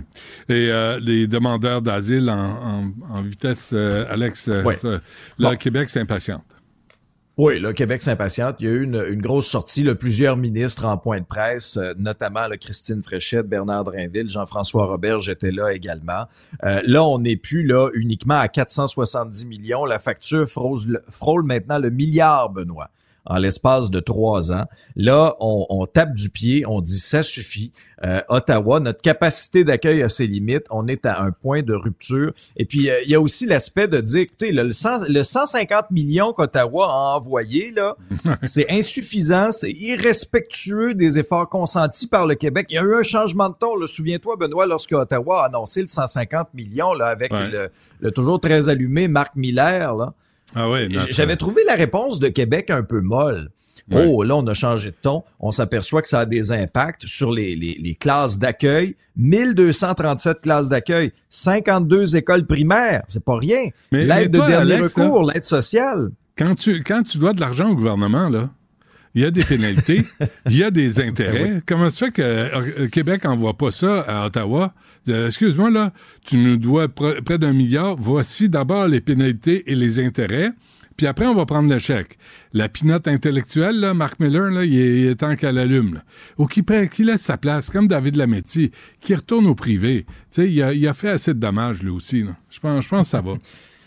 Le chiffre qui nous manquait, Benoît, c'était 2023. OK? 2023, on est à 576 millions. Ajoute aux deux années précédentes le 470 millions. Wow. Il est temps, sincèrement, qu'Ottawa Ouais. s'enlève les doigts dans le nez dans le dossier de l'immigration. Et, et Québec a, a- a insisté sur le, sur le fait aussi, là, il faut, il faut resserrer les règles, là, parce qu'on a juste déplacé euh, la, la- Chemin le Roxham. chemin Roxham. C'est À rendu dans les aéroports comme Ben Pearson ouais. ou encore Montréal-Trudeau. Exactement. Alex, euh, merci. On se reparle demain. Avec Pendant que votre attention est centrée sur vos urgences du matin, vos réunions d'affaires du midi, votre retour à la maison ou votre emploi du soir, celle de Desjardins Entreprises est centrée sur plus de 400 000 entreprises à toute heure du jour. Grâce à notre connaissance des secteurs d'activité et à notre accompagnement spécialisé, nous aidons les entrepreneurs à relever chaque défi pour qu'ils puissent rester centrés sur ce qui compte, le développement de leur entreprise. Ici Ricardo. Et Émilie, marchand d'IGA. On a envie de vous inspirer à bien manger. À moins de 5 la portion. Suffit de repérer les produits valeurs sûres et de les cuisiner avec une de nos recettes. Les valeurs sûres, c'est bien pensé, hein? Bien sûr! Détails sur IGA.net. Du Trisac. Peu importe la manière qu'il choisit de s'exprimer, ses opinions sont toujours aussi saisissantes. On a eu euh, plusieurs réactions qui sont rentrées, évidemment, sur la messagerie texte sur plein, plein, plein de dossiers. Donc, je fais un petit tour là, euh, rapidement euh, de tout ça. D'abord, Pierre qui nous texte euh, concernant la diminution de la paperasse hein, chez les médecins de famille. Il dit, c'est vrai que c'est une petite avancée, mais ça reste quand même un premier pas dans la bonne, dans la bonne direction. faut en- encourager à poursuivre euh, dans ce sens-là. C'est vrai que des fois, avoir le verre à moitié plein, c'est mieux que de le voir à moitié vide. Concernant la fin du panier bleu, un verre à moitié plein. Ah, tu vois, moi, il est à moitié vide. Ah, regarde. Déjà. On, voit la différence ouais, entre nous c'est deux. ça. En prend d'un côté de la médaille. Exactement. Concernant la fin du, du, euh, panier bleu, c'est c'est la risée. Là. Sur la messagerie texte, là, on nous dit pourtant on nous l'avait vendu comme le Amazon du Québec, un nom de beau flop, de l'argent garoché par les fenêtres. C'était un site mal conçu. Euh, Na- Nadine, oui, qui nous dit euh, est-ce que quelqu'un peut faire un bilan des échecs des projets subventionnés par la CAC Parce que me semble que ça fait euh, ça fait beaucoup. J'ai fait moi une transaction sur le panier bleu, une seule par contre? Puis, Ça s'est quand même bien passé. est-ce que tu l'as reçu? Je l'ai reçu, Ou même dans, l'attends encore? dans des délais relativement raisonnables. C'était pas ex- que extrêmement t'avais rapide. acheté? J'avais, mon Dieu, j'avais acheté des produits naturels. Bon, il roule des yeux. Vois-tu, je pense pas que tu aurais fait ce genre d'achat. Encore des différences. C'est encore drôle. Ah? C'est encore drôle. Produit naturel, des fois, on y a recours. Ben, quand t'es pas capable de voir un médecin, qu'est-ce que tu fais? Tu trouves des trucs alternatifs. Exactement. Voilà. C'est pour ça que j'ai atterri avec les produits bon. naturels. OK. Tout est dans tout. Euh, commentaire concernant l'entrevue avec Gaétan Barrette. Rafraîchissant d'avoir des réponses comme celle qu'il a données. Pour vrai, si vous cherchez du bon contenu, à la fois intéressant et divertissant, le quiz de Benoît avec, euh, avec euh, Monsieur Barrette, ça vaut le détour cet après-midi, que ce soit au cube.ca ou encore sur l'application de Cube. Tout va être en ligne. Qu'est-ce qui a été viral aussi ce matin? Euh, cette euh, vidéo où l'on voit des membres de la gang dirigée par Dave Turmel dans la capitale nationale. C'est une vidéo, là. sûrement vous avez vu ça passer. C'est une vidéo où, il se filme en train de tabasser et de torturer deux proches des Hells Angels. C'est une vidéo qu'ils ont envoyée justement aux Hells pour les euh, narguer. Puis ça montre justement la violence, la nouvelle forme de violence qui se dessine dans le crime organisé à Québec, donc dans la capitale nationale. Félix Séguin nous disait justement que c'est une autre étape de la guerre des stupéfiants à Québec. Il en a parlé en détail avec Richard Martineau dans son, dans son épisode. Donc, si ça vous intéresse, si ça vous préoccupe, tout ce qui se passe euh, avec cette histoire-là, ça vaut le détour d'aller écouter ce segment-là aussi dans l'épisode d'aujourd'hui de Richard Martineau. Donc, cube.ca sur l'application de Cube et évidemment sur toutes les plateformes de balado-diffusion. Je vous invite à nous texter en direct le 1877-827-2346 pour nous donner vos opinions, vos commentaires sur ce qui se passe dans l'actualité aujourd'hui. Studio à commercial cube.radio aussi pour nous envoyer un petit courriel. Et euh, en terminant, Benoît, c'est juste pour ton bien que je te dis ça, mais je regarde l'heure, puis peut-être que j'enverrai un petit message à Nicole Gibault pour lui dire qu'aujourd'hui, ça non, non, non, que non. ce soit pas non, dans les délais. non, non, je suis en train de régler ça avec Sybelle. Ah oui, c'est déjà fait, Ah oui, parfait. oui, on gère J'ai bien dit. l'horloge. C'est parfait, on s'en occupe, mais ça se peut Je que te je garde l'échappe. serré, tu sais. C'est- C'est bon, c'est merci. à tantôt. Pendant que votre attention est centrée sur cette voix qui vous parle ici, ou encore là, tout près ici, très loin là-bas, Ou même très, très loin. Celle de Desjardins Entreprises est centrée sur plus de 400 000 entreprises partout autour de vous. Depuis plus de 120 ans, nos équipes dédiées accompagnent les entrepreneurs d'ici à chaque étape pour qu'ils puissent rester centrés sur ce qui compte, la croissance de leur entreprise.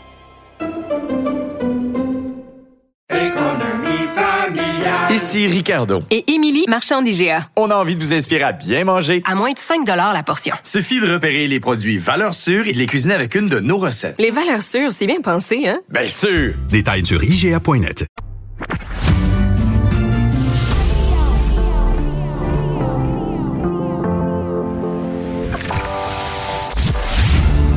Il, cuisine, il talonne, il questionne pour obtenir les vraies réponses.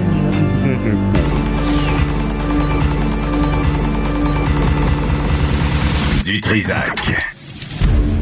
Loïc Tassé est avec nous. Loïc, bonjour. Salut Benoît. J'ai lu ton texte sur les médecins. On va s'en reparler demain parce que je manque de temps. Alors, on va aller tout de suite aux nouvelles internationales, s'il te plaît. D'abord en Ukraine. Oui, euh, ben, en Ukraine, ça va mal. Bon, ok, ça va mal depuis deux ans et même plus que ça, mais bon, Ouais. ça va mal parce que les Russes, bien sûr, on en a parlé hier, ont pris une ville. Et surtout, ce qui se produit en ce moment, c'est que, et c'est de l'aveu même de Volodymyr Zelensky, euh, les Russes attaquent font des pressions sur plusieurs points de la frontière. Il y a plusieurs attaques simultanées. Ils sont en train de masser leurs troupes pour essayer de faire une grande percée. Donc on suit ça avec intérêt. On, on espère que les Ukrainiens vont continuer à pouvoir résister. Mais euh, l'Ukraine est vraiment sous pression en ce moment. Euh, avec ce qui se passe là-bas avec la Russie. Puis note que aux États-Unis pendant ce temps-là commence à y avoir une drôle de résistance contre, euh, j'allais dire euh, Vladimir Poutine, non contre Donald Trump, parce que les gens se disent mais écoutez, il est dans quel camp Donald Trump finalement? Euh, Déjà, il demande à la, euh, il demande à la Russie d'attaquer des alliés de l'OTAN qui paient pas leurs 2%, mais quand même. Euh, il demande aussi, il parle pas de, avec la mort de Navalny, il parle absolument pas de la responsabilité de Poutine. Ouais. Puis en fait, non, il, il fait comme si lui-même allait faire comme Poutine. As-tu vu, as-tu vu en passant, tu parles de Navalny, euh, je sais pas si tu as vu, mais sa veuve vient d'être interdite sur X, euh, sur Twitter. On a Non, comme, j'ai euh, pas vu ça. on a interdit son compte, là. On l'a fermé. J'ai trouvé ça assez rock'n'roll. J'ai vu ça, c'était un, un- un média français ce matin qui annonçait ça. Euh, je, je trouve ça tout à fait déplorable. Pourtant, c'est drôle, hein. Je pensais que le nouveau patron de X était pour la liberté d'expression. Ben oui, c'est drôle, hein? C'est c'est toujours pareil. Bizarre, hein? Ouais, euh, la pause Non, ce humanitaire- gars-là, euh, ce gars-là a beaucoup d'argent et il devrait pas in- intervenir en politique, mais à cause de son argent, il intervient dans la politique mondiale et je Ouais. crois pas que ce soit en bien. La plupart du temps, quand il intervient, euh, Ouais. ça pose des problèmes. Ouais, une influence indue, euh, c'est clair. Euh, pause Oui, humanitaire à Gaza, Loïc? Pause humanitaire à Gaza, on espère, parce qu'il y a le ramadan qui va commencer. Euh, pendant le ramadan, on sait que euh, les musulmans pratiquants euh, ne mangent pas pendant que le soleil est levé. Tu me diras, à Gaza, ils mangent pas de toute façon, alors euh, ça change pas grand-chose, mais ils doivent pas combattre, etc. Et euh, donc, euh, ils demandent, si on se demande s'il va y avoir une pause pendant le ramadan à Gaza. Euh, en même temps, Israël est en train d'interdire partiellement l'esplanade des mosquées à Jérusalem parce qu'ils ont peur de débordements. Mais c'est un grand lieu saint où se rendent normalement les musulmans pendant le ramadan. Euh, puis ben, la situation continue donc euh, à se détériorer, mais en même temps, on sent une certaine retenue.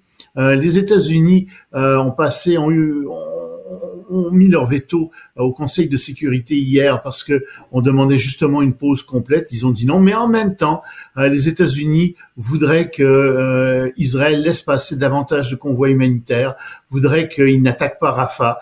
Et là-dessus, Netanyahou ne bouge pas d'un iota. Il dit, écoutez, si vous voulez pas qu'on attaque Rafah, à ce moment-là, c'est euh, c'est au Hamas de remettre les otages. Donc, on regarde ce qui se passe. Puis tout le monde se tout le monde se regarde un peu en chien de faïence pour le moment. Ouais. Puis on espère que ça, ça, Mais ça qui, va peut-être qui interpelle le, le Hamas, là? Ces, ces psychopathes, là, ces fous furieux, ces malades mentaux, qui les interpelle? Tout le monde s'en prend à Israël, là, je comprends, mais euh, qui interpelle euh, ces crottés de Hamas là, qui ont commis des atrocités infâmes le 7 Ben, ben, pour le octobre moment, et- personne et- ne- et depuis? Oui, oui. En ce moment même, personne. Je te dirais qu'avant, tout le monde les a pas mal interpellés, mais en ce moment même, ces jours-ci, non, je vois pas vraiment d'interpellation. Euh, et en fait, tu as raison. Tu as raison. Tu as Lula, par exemple, au Brésil, euh, qui, qui, qui s'est mis à comparer Israël au régime nazi un instant. Euh, le régime d'Hitler était un régime totalitaire. Israël est encore une démocratie. Alors, je comprends qu'Israël soit euh, soit soupçonné très fortement de mener un génocide contre les Palestiniens et les nazis aussi ont mené un génocide contre les Juifs, entre autres, mais aussi contre euh, les euh, contre les homosexuels et euh, contre euh, les, Ben oui. euh, comment ça s'appelle les, les- euh, pas les bohèmes là, les, les, les bohémiens. D'accord. Euh, mais euh, tu, tu- oui. Rapidement, Loïc, euh, sur euh, ce sondage en France. C'est un sondage étonnant en France qui vient de sortir, euh, un sondage sérieux et qui mentionne parce qu'il y a eu un problème avec un, un imam euh, qui a dit des- qui a tenu des propos euh, assez incendiaires en disant que euh, le drapeau tricolore était satanique et qu'il n'avait aucune valeur auprès d'Allah et puis il appelait euh, aussi euh, enfin finalement à un moment où il y aurait plus de République française. Alors les Français ça suffit ce genre de truc là. 92% des Français sont en faveur de l'expulsion sans aucun recours des imams étrangers qui tiennent des prêches anti-français. Ben oui. Et les gens sont excédés dans tous les groupes d'âge, dans tous les domaines, à gauche, au centre, à droite, partout. Il y a quelques petites différences. Oui, les plus jeunes, euh, les, les, les 18-24 ans, euh, disent ben c'est plutôt euh, il non, faut pas les expulser à, à, à 16%. Mais tu sais, en général là, puis évidemment le Rassemblement national, c'est non, faut pas les expulser à 2%. Mais en général, 92% des Français disent ça suffit. Les Ben droits de la personne, là, tout ça, c'est bien beau, mais quand Ben oui. les gens viennent jusque chez nous faire des prêches contre nous, Alors ben qu'on y vous a accueillis. On vous a Alors qu'on accueillis. les a accueillis. Tu me craches au visage. Puis Allah qui, qui évalue les drapeaux? Allah a, a le temps d'évaluer les drapeaux. Ah, c'est... Hey, on se laisse là-dessus, Loïc. À demain. Allez, Merci. salut, à demain. Salut. Pendant que votre attention est centrée sur vos urgences du matin, vos réunions d'affaires du midi, votre retour à la maison ou votre emploi du soir, celle de Desjardins Entreprises est centrée sur plus de 400 000 entreprises à toute heure du jour. Grâce à notre connaissance des secteurs d'activité et à notre accompagnement spécialisé, nous aidons les entrepreneurs à relever chaque défi pour qu'ils puissent rester centrés sur ce qui compte, le développement de leur entreprise. Ici Ricardo. Et Émilie, marchand d'IGA. On a envie de vous inspirer à bien manger. À moins de 5 la portion. Suffit de repérer les produits valeurs sûres et de les cuisiner avec une de nos recettes. Les valeurs sûres, c'est bien pensé, hein? Bien sûr! Détails sur IGA.net. Du Trisac. S'il y en a un dont la sagesse est pas encore arrivée avec le temps, c'est bien lui. Toujours aussi mordant que les premiers temps. Premiers temps. Benoît Dutrisac. Ah, Envoie donc une autre annonce. Envoie donc. une autre- Envoie donc. J'aime-toi pas. euh, C'est gratuit. Fais-toi plaisir. Mais ah, c'est drôle. Moi, je l'aime, ma job. L'aimes-tu ta job, toi, Richard? On est en onde, là? Oui, oui, on est Ah, en j'ai j'ai croisé qu'il était en barrette. Comment? Il va bien, hein? Attends une minute. Et j'ai dit, wow! Vous avez, parce que moi j'ai dit vous, parce que Bon, moi je respecte bon, bon. les aînés, alors que toi tu dis tu. fait que j'ai dit, vous avez vraiment perdu du poids? Et il était tout content. Il m'a pas dit, hein, comme ça, tu me traitais de gros, j'étais gros avant, on dit pas ça, c'est grossophobe. Non, il était content, il a fait des efforts, il a changé son alimentation. Mm. J'ai dit, hey, vous avez perdu du poids, puis il était tout content, puis il m'a dit oui, puis d'ailleurs, euh, écoute, je vais te donner ma recette, puis tu sais, je t'enverrai ça, Ouais, hein, ouais. parce qu'il a vu que j'en avais à perdre aussi, puis tout ça. Et voilà, il n'y a pas eu de je panique, il a pas dire, ah, tu t'es carré, grossophobe, il a dit que j'étais gros, puis tout ça. Ben non, ça arrive, puis tu sais, Puis, quand je vais perdre du poids, j'espère que tu vas me dire, Richard, je- j'ai perdu du poids, c'est correct. quand Je ne avais pas dans un coin. Je dirais pas, ouh, il a parlé de mon corps, il a parlé de mon corps. Quand à part la fois au chalet, mais quand t'en as perdu, t'en avais perdu, t'avais arrêté de consommer toutes sortes de produits illicites. Oui. Je te l'avais dit, ça te fait bien, ça fait du bien. Ben, Puis j'étais content. Pour ta santé, pour notre santé, on a, tu sais, des, ça. centenaires, des centenaires obèses, ça n'existe pas. Ça n'existe pas. J'avais dû, j'avais dit à une de mes filles qui vivait à, à- à l'étranger, elle vit en Australie, et elle était revenue, euh, euh, tu sais, on fait souvent des FaceTime, mais je vois rien que son visage, puis elle était revenue, puis elle avait vraiment perdu du poids, puis je dis, wow, euh, hey, t'as vraiment perdu du poids, elle en tabarnak, OK? Écoute, là, comme, puis là, euh, sa sœur m'a dit, ben papa, on fait pas ça, on, on, on commande pas, là. là. Là, il- ah, Qu'est-ce que c'est ça? Là, je, je dis pas là, que je croise une femme dans la rue en disant Hey, t'es bien grosse. C'est pas ça, là, Christy. Je suis pas de même, là. Mais c'est rien que dire à quelqu'un Hey, t'as l'air bien, t'as l'air en santé. Tu... Non, non, non, pas le droit de dire ça. Ouais. Mais euh, il est en forme, euh, Gaétan Barrette. Mais là. ça, moi, quelqu'un me dit Hey, t'as un ton cul est beaucoup moins gros. J'ai j'ai- j'ai pensé qu'on me dise ça. Tu me dis plus ça, Ben, toi. parce que t'as un gros cul, qu'est-ce que je te dis? Pas de ma faute.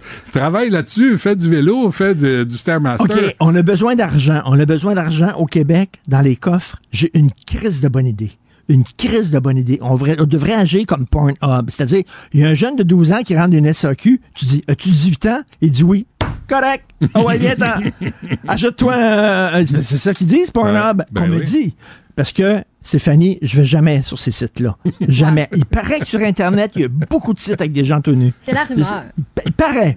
Alors, Pornhub demande est-ce que tu as 18 ans? Oui. Ils te font confiance. Tu comprends-tu? Ils font bien. Fait qu'on devrait faire ça.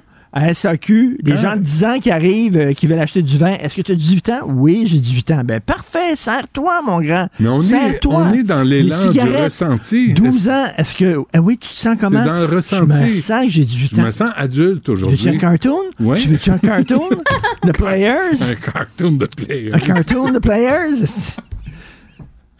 Non, mais là, ils vont dire, oui, mais sur Internet, c'est pas pareil. Arrêtez de faire chier, Christy. Pourquoi ça serait pas pareil sur Internet, Christy?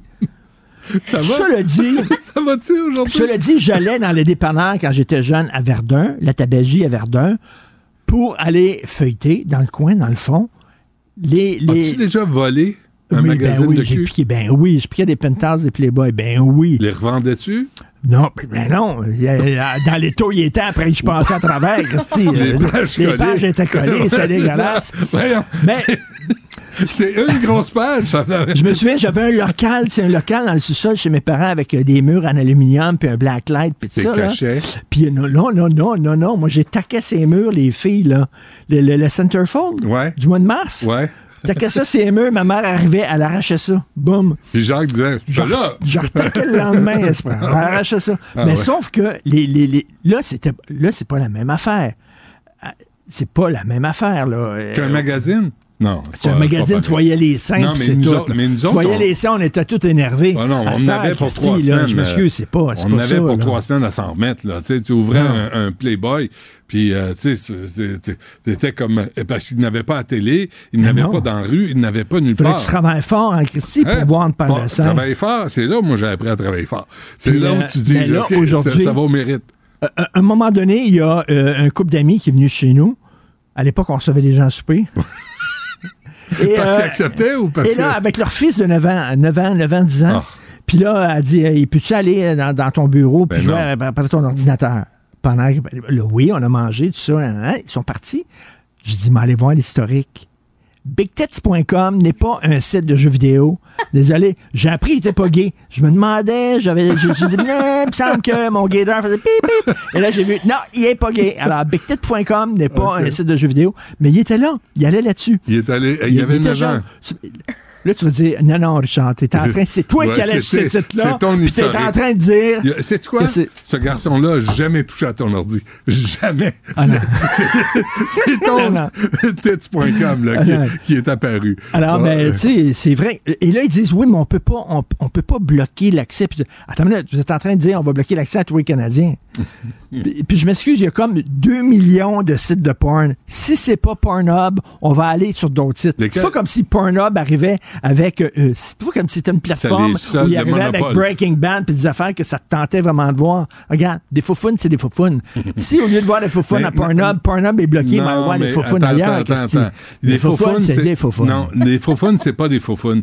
Parce que nous autres, on regardait Mais- les faufounes. Là, t'as des faufounes qui sont bardassées, sont trop jeunes pour être vues, sont trop jeunes pour être filmées. Il y a des faufounes qui devraient pas être là-dessus. Mais faut en profiter, il faut voir une opportunité et développer le local. Alors, dans le panier bleu, est-ce qu'il y avait des sites de faufounes bien de chez nous? Parce que moi, j'ai voyagé, monsieur. Moi, j'ai vu des faufounes partout à travers la monde, vrai, OK? puis- J'en ai vu des faufounes aux États-Unis. J'ai vu des faufounes en Angleterre. Tranquille, les faufounes en Angleterre. Tranquille, mais j'en ai vu. Et, moi, te dire de quoi? Nos faufounes n'ont rien à envier aux autres faufounes. Alors, je dis, profitons. Pornhub veut pas de nous autres. Encourageons le talent local. Et Stéphanie, on en a du talent local. Je m'excuse, il y en Ouais. a. Il y a des gens qui viennent ici chez nous payer 10 piastres pour que le talent local danse à leur table. Tu comprends-tu? Ah oui? Si c'est bon pour les étrangers, c'est bon pour nous. Si nos faufounes est capable d'exciter les touristes américains, je vois pas pourquoi ils sont pas capables de nous exciter. Moi, je dis tous ensemble, les Québécois, fuck Pornhub, on va aller sur des sites de cul bien de chez nous. Voilà. Qu'est-ce que t'en penses? Je pense que c'est assez.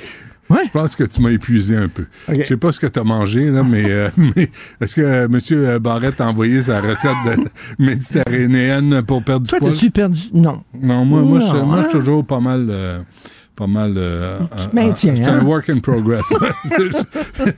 C'est- pas. euh, est-ce qu'on disait hier? On disait, euh, tu- ben, à un moment donné, quand, euh, tu sais, avec un certain âge, là, où t'as. Vas-y, vas-y, ton vas-y, vas-y à ta force. on, on, on- on se déshabille pas aussi vite. Hein? Ah oui? On s'invite à souper avant. Tu sais, à un âge là, où tu dis, ah oui, là, tout le monde s'enlève le linge sur le dos. Tu sais, quand tu finissais à l'école, là, Comment ça, ton tout le monde s'enlève la main? la- Non, mais- Qu'est-ce que tu dis? Quand t'es en forme, tu te mets tout nu plus vite que quand ça. tu l'es pas. C'est ça. Et- C'est ça la morale de l'histoire. Quand tu es en forme, tu te mets tout nu plus vite. Mais avec un certain âge, tu Quand commences t'es jeune, n'a rien quand à voir avec la forme, ça a Non, rien à voir avec l'âge. Tu peux avoir un certain âge, pas décrépit comme Est-ce qu'il y a un âge, toi, à un moment donné, tu vas dire c'est fini, c'est terminé, je tire la. Ça Parce qu'à un moment Ah, donné, ça là, un moment donné, par Ah, oui. décence, là, Ah, tu sais, oui, là. oui. Par charité humaine. Mais par ah, charité ça Ah humaine. oui, ça s'en vient. Tu, tu Ça dis, sera pas. Je suis pas loin de l'annoncer, euh, vois, après, après un certain âge, là, c'est Comme euh, Denise Filiatro, je ferme la. Ah. À à quel- comme, ouais, comme ta ça. blonde dit, après, deux ans, quelle heure le punch? Ouais. Ah, merci, euh, Richard. Édifiant aujourd'hui. Merci, à demain. Pendant que votre attention est centrée sur vos urgences du matin, vos réunions d'affaires du midi, votre retour à la maison ou votre emploi du soir, celle de Desjardins Entreprises est centrée sur plus de 400 000 entreprises à toute heure du jour. Grâce à notre connaissance des secteurs d'activité et à notre accompagnement spécialisé, nous aidons les entrepreneurs à relever chaque défi pour qu'ils puissent rester centrés sur ce qui compte, le développement de leur entreprise. Ici Ricardo. Et Émilie, marchand d'IGA. On a envie de vous inspirer à bien manger. À moins de 5 la portion. Suffit de repérer les produits valeurs sûres et de les cuisiner avec une de nos recettes. Les valeurs sûres, c'est bien pensé, hein? Bien sûr! Détails sur IGA.net. Du Trisac. S'il y en a un dont la sagesse est pas encore arrivée avec le temps, c'est bien lui. Toujours aussi mordant que les premiers temps. Les temps. Benoît Dutrisac. Qu'est-ce que je t'avais promis, Nicole Gibault? Qu'est-ce que je t'avais Oui. promis? Hein? Je le sais, je m'en allais te le dire, même avant. J'espérais que tu oublies que tu m'avais promis, mais Non, wow. ah, ah, j'oublie pas, moi. Si tu savais, pour le meilleur et pour le pire, mais Nicole, regarde-moi bien, là, j'oublie pas. J'oublie jamais. Est-ce Euh, que ça va être de même toute la semaine? Tout le temps. mois? fait- euh, quand, quand je te dis que ça va être comme ça, ça va être comme ça. Mais sinon, ben, ça ne sera pas. si Je te dis, c'est- Euh, bon, tu, tu, tu veux revenir sur le procès de Marc-André. Euh, Juste un mot, euh, parce que c'est pas dans tes sujets, mais là, là aujourd'hui, euh, Nicole, on apprend, c'est en trois semaines, cinquième femme poignardée à mort, et rien ni personne n'est sorti pour dire « Whoop-a-lie, là ». Ça, attention, là, on retourne avec une espèce d'épidémie de féminicide au Québec. Tu trouves pas? C'est aberrant. Euh, c'est aberrant, mais euh, depuis que ces féminicides euh, ont commencé, j'ai toujours malheureusement pensé, je suis pessimiste peut-être, que ça y est, va avoir, on va avoir de la difficulté à le diminuer. On a beau faire ou dire n'importe quoi. Hmm. Euh, quand, ça tilte, là, si on me permet l'expression, quand les fusibles se touchent, on dirait qu'il n'y a plus de connexion, puis là, ben, ça, ça, ça, ça donne des coups de couteau partout. Puis là, c'est tout à arme blanche en plus, là, Ben oui, parce ouais. que c'est évident qu'il y a des couteaux partout dans les maisons, fait que c'est Ouais. beaucoup plus facilitant. Alors, moi, je trouve ça euh, très épeurant. Je vais te sortir de ton, euh, ton domaine un peu, Nicole, là, mais crois-tu aux campagnes de sensibilisation? Parce que là, je me dis, si on en fait une, on va en faire une qui va s'adresser à tous les hommes de toutes les communautés, de toutes les couleurs, de toutes les religions, parce que c'est pas juste l'homme blanc, là, de toute évidence, là, qui a des problèmes avec la violence conjugale. Clairement. Oui, je suis pour des problèmes de sensibilisation, mais tu sais, je veux bien qu'on commence à l'école. Ça, c'est parfait. Ça, il y a toute une campagne de sensibilisation à l'école. Parfait. Mais lorsqu'on est rendu adulte, majeur, euh, qu'on a un peu d'expérience de vie, qu'on est exacerbé par plusieurs situations financières, psychologiques, drogue, m- m- mettre tout, tout ça dans le même bateau. Il y a beaucoup, beaucoup, beaucoup d'irritants là-dedans. Mhm. Euh, ben, c'est là qu'il faut attaquer puis les campagnes de sensibilisation. Et oui, pour toutes les couleurs de personnes, toutes les religions, et sensibiliser également toutes les dames de toutes les couleurs, de toutes les religions, à Mm. ne pas être mal à l'aise d'aller dénoncer ou Ouais. en fait d'en parler à quelqu'un. C'est de leur sécurité qu'il s'agit là, parce qu'on a vu qu'ils perdent la vie. Ouais. C'est pas normal. C'est pas normal. La violence conjugale, c'est pas normal. Euh, le procès de Marc-André Grenon. Écoute, quelque chose. Premièrement, c'est un procès qui est quelque chose. Pourquoi? Parce que 24 ans après le meurtre de Guylaine Potvin, enfin, et je vais commencer avec une phrase comme ça, enfin, la famille sait qui a tué Guylaine Potvin. Enfin.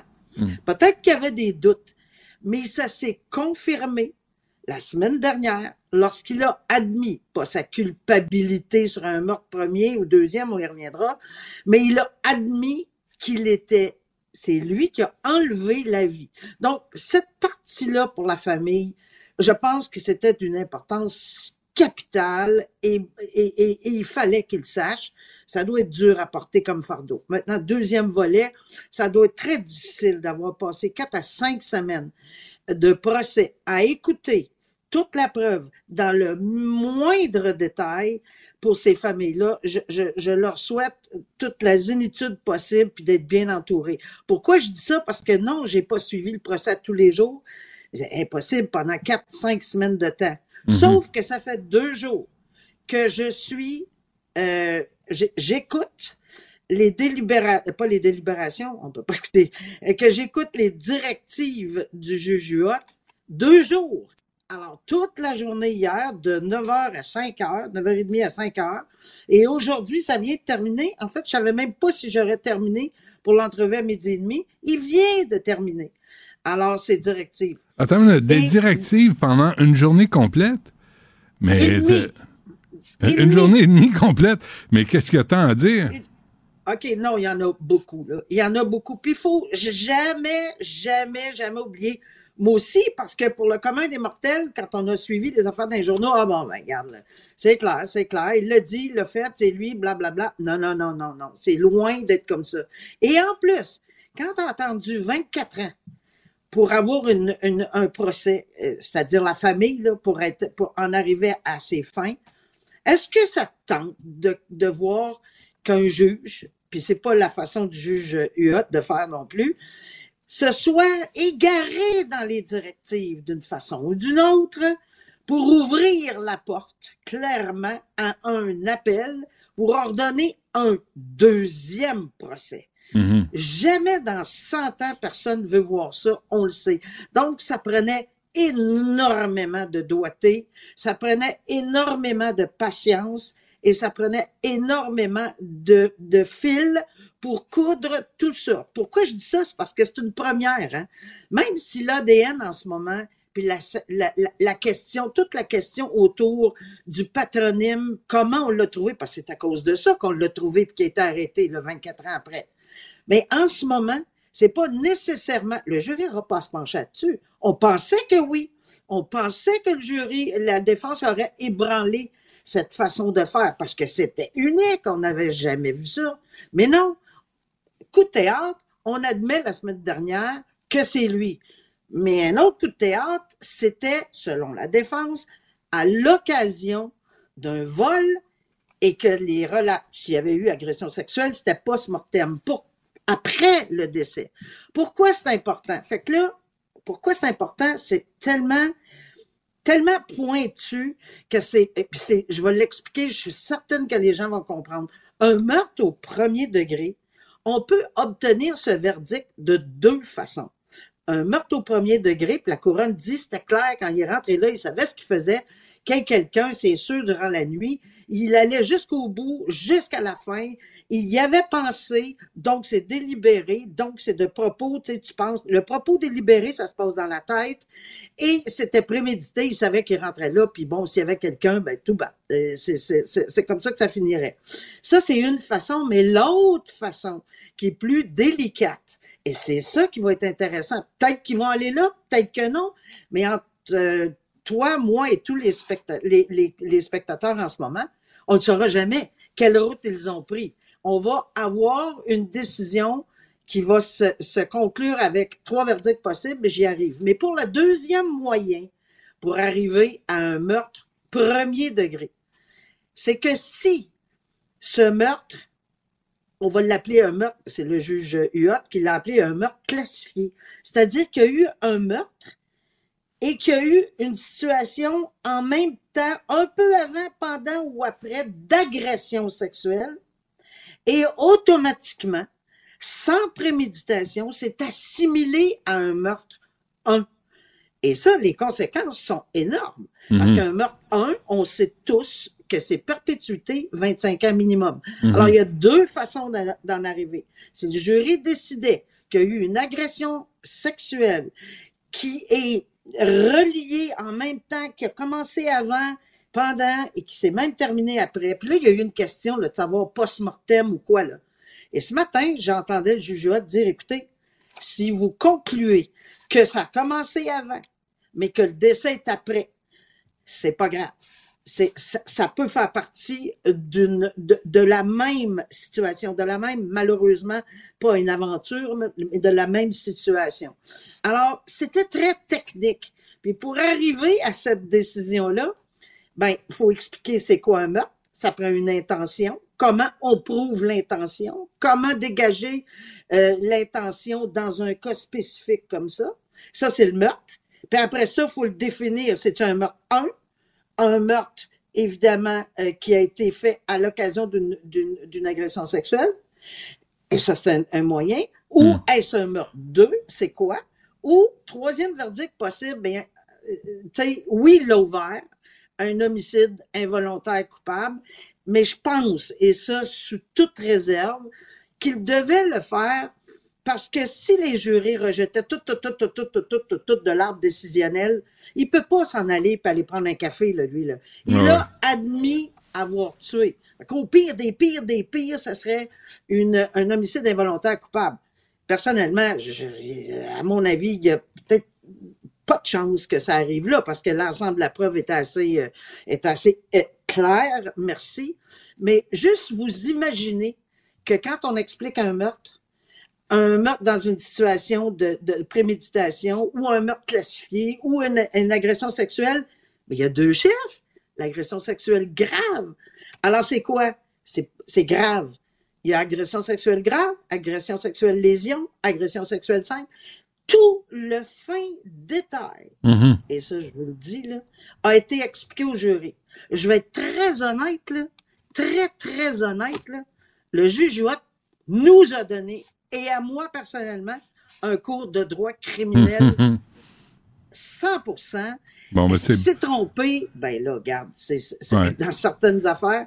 Ouais. Et- Mais là, je comprends. Il est revenu à plusieurs reprises euh, euh, dire écoutez, y a-t-il quelque chose? Très, très, très, très, très prudent, très explicatif. Ouais. On dira souvent que quand on parle trop, c'est peut-être là qu'on on verra ce que la défense va faire s'ils perdent, mais on Ouais. verra ce que, ce que. Mais, mais c'était vraiment quelque chose. C'est pour ça que ça a duré une journée et demie. Là, il délibère à compter de 2 heures cet après-midi jusqu'à 5 heures. Et le matin, de 9h30, 9h, pardon, à midi et demi. Tous les jours jusqu'à un verdict final. Parfait. Ils ont expulsé deux jurés. On va, on va s'en reparler euh, jeudi. Peut-être qu'il y aura eu une décision d'ici là. Merci, Nicole. Merci pour ces explications. À la prochaine. Merci. Au revoir. Pendant que votre attention est centrée sur cette voix qui vous parle ici, ou encore là, tout près ici, très loin là-bas, Celle de Desjardins Entreprises est centrée sur plus de 400 000 entreprises partout autour de vous. Depuis plus de 120 ans, nos équipes dédiées accompagnent les entrepreneurs d'ici à chaque étape pour qu'ils puissent rester centrés sur ce qui compte, la croissance de leur entreprise.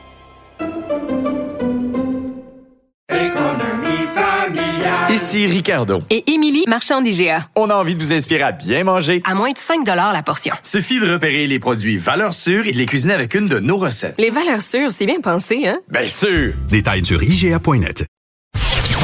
Du Trisac. Il déconstruit la nouvelle pour que vous puissiez la construire à votre manière. Vous avez vu euh, dans les nouvelles, euh, que ce soit à Saint-Jérôme ou ailleurs, euh, euh, les, euh, dans les prisons, les pénitenciers, on s'en prend aux agents correctionnels et euh, on intimide, on menace, on, on- on leur fait peur, là, jusque chez eux. Il y, a une- il y a une femme, une agente qui a été intimidée près de chez elle cette fin de semaine. Puis un paquet de- d'exemples où euh, vraiment les agents correctionnels, que ce soit les prisons ou les pénitenciers, sont euh, intimidés ou menacés par les détenus. Avec nous, Mike Bolduc, qui est président québécois du syndicat des agents correctionnels du Canada. Monsieur Bolduc, bonjour. Bonjour, Monsieur. Euh, euh, juste euh, en 2017, là, il y a, on disait que CBC disait que près d'un employé sur 20 des pénitenciers fédéraux souffre du syndrome de stress post-traumatique. Vous, vous représentez les pénitenciers, les agents qui travaillent dans les pénitenciers au Québec, c'est ça? Je, présente, je représente les agents dans la région du Québec, mais pour les pénitenciers fédérales, pour le service, pour le service correctionnel du Canada. Euh, Qu'est-ce qui se passe dans les pénitenciers?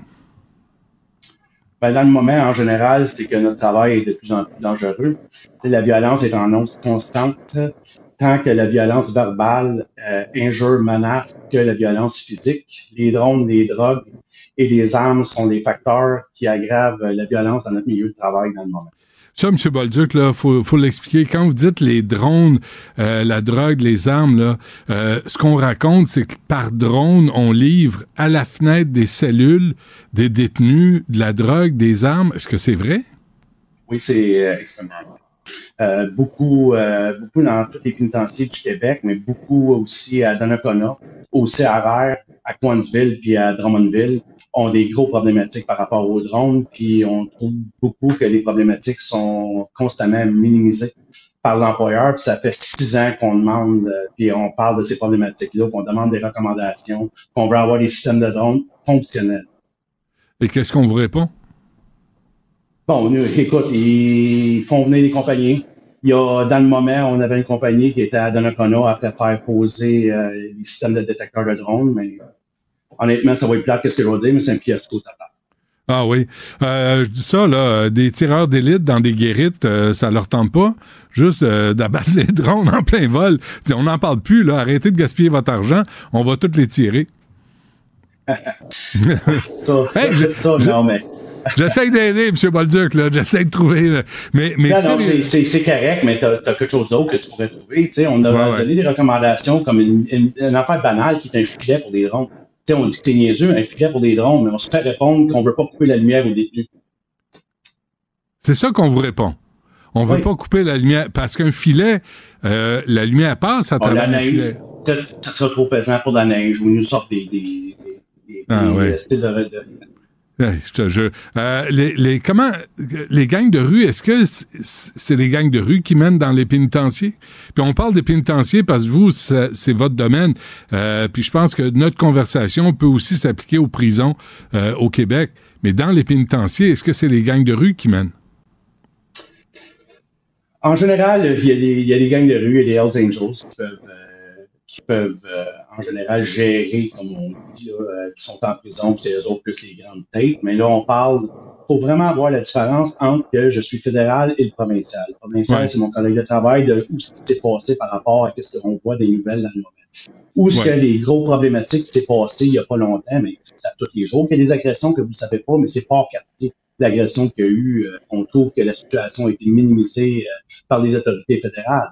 Tu sais, as eu deux agents qui ont été poignardés euh, il y a la semaine passée. Là. Ouais. Passé. OK. Qu'est-ce qui s'est passé depuis?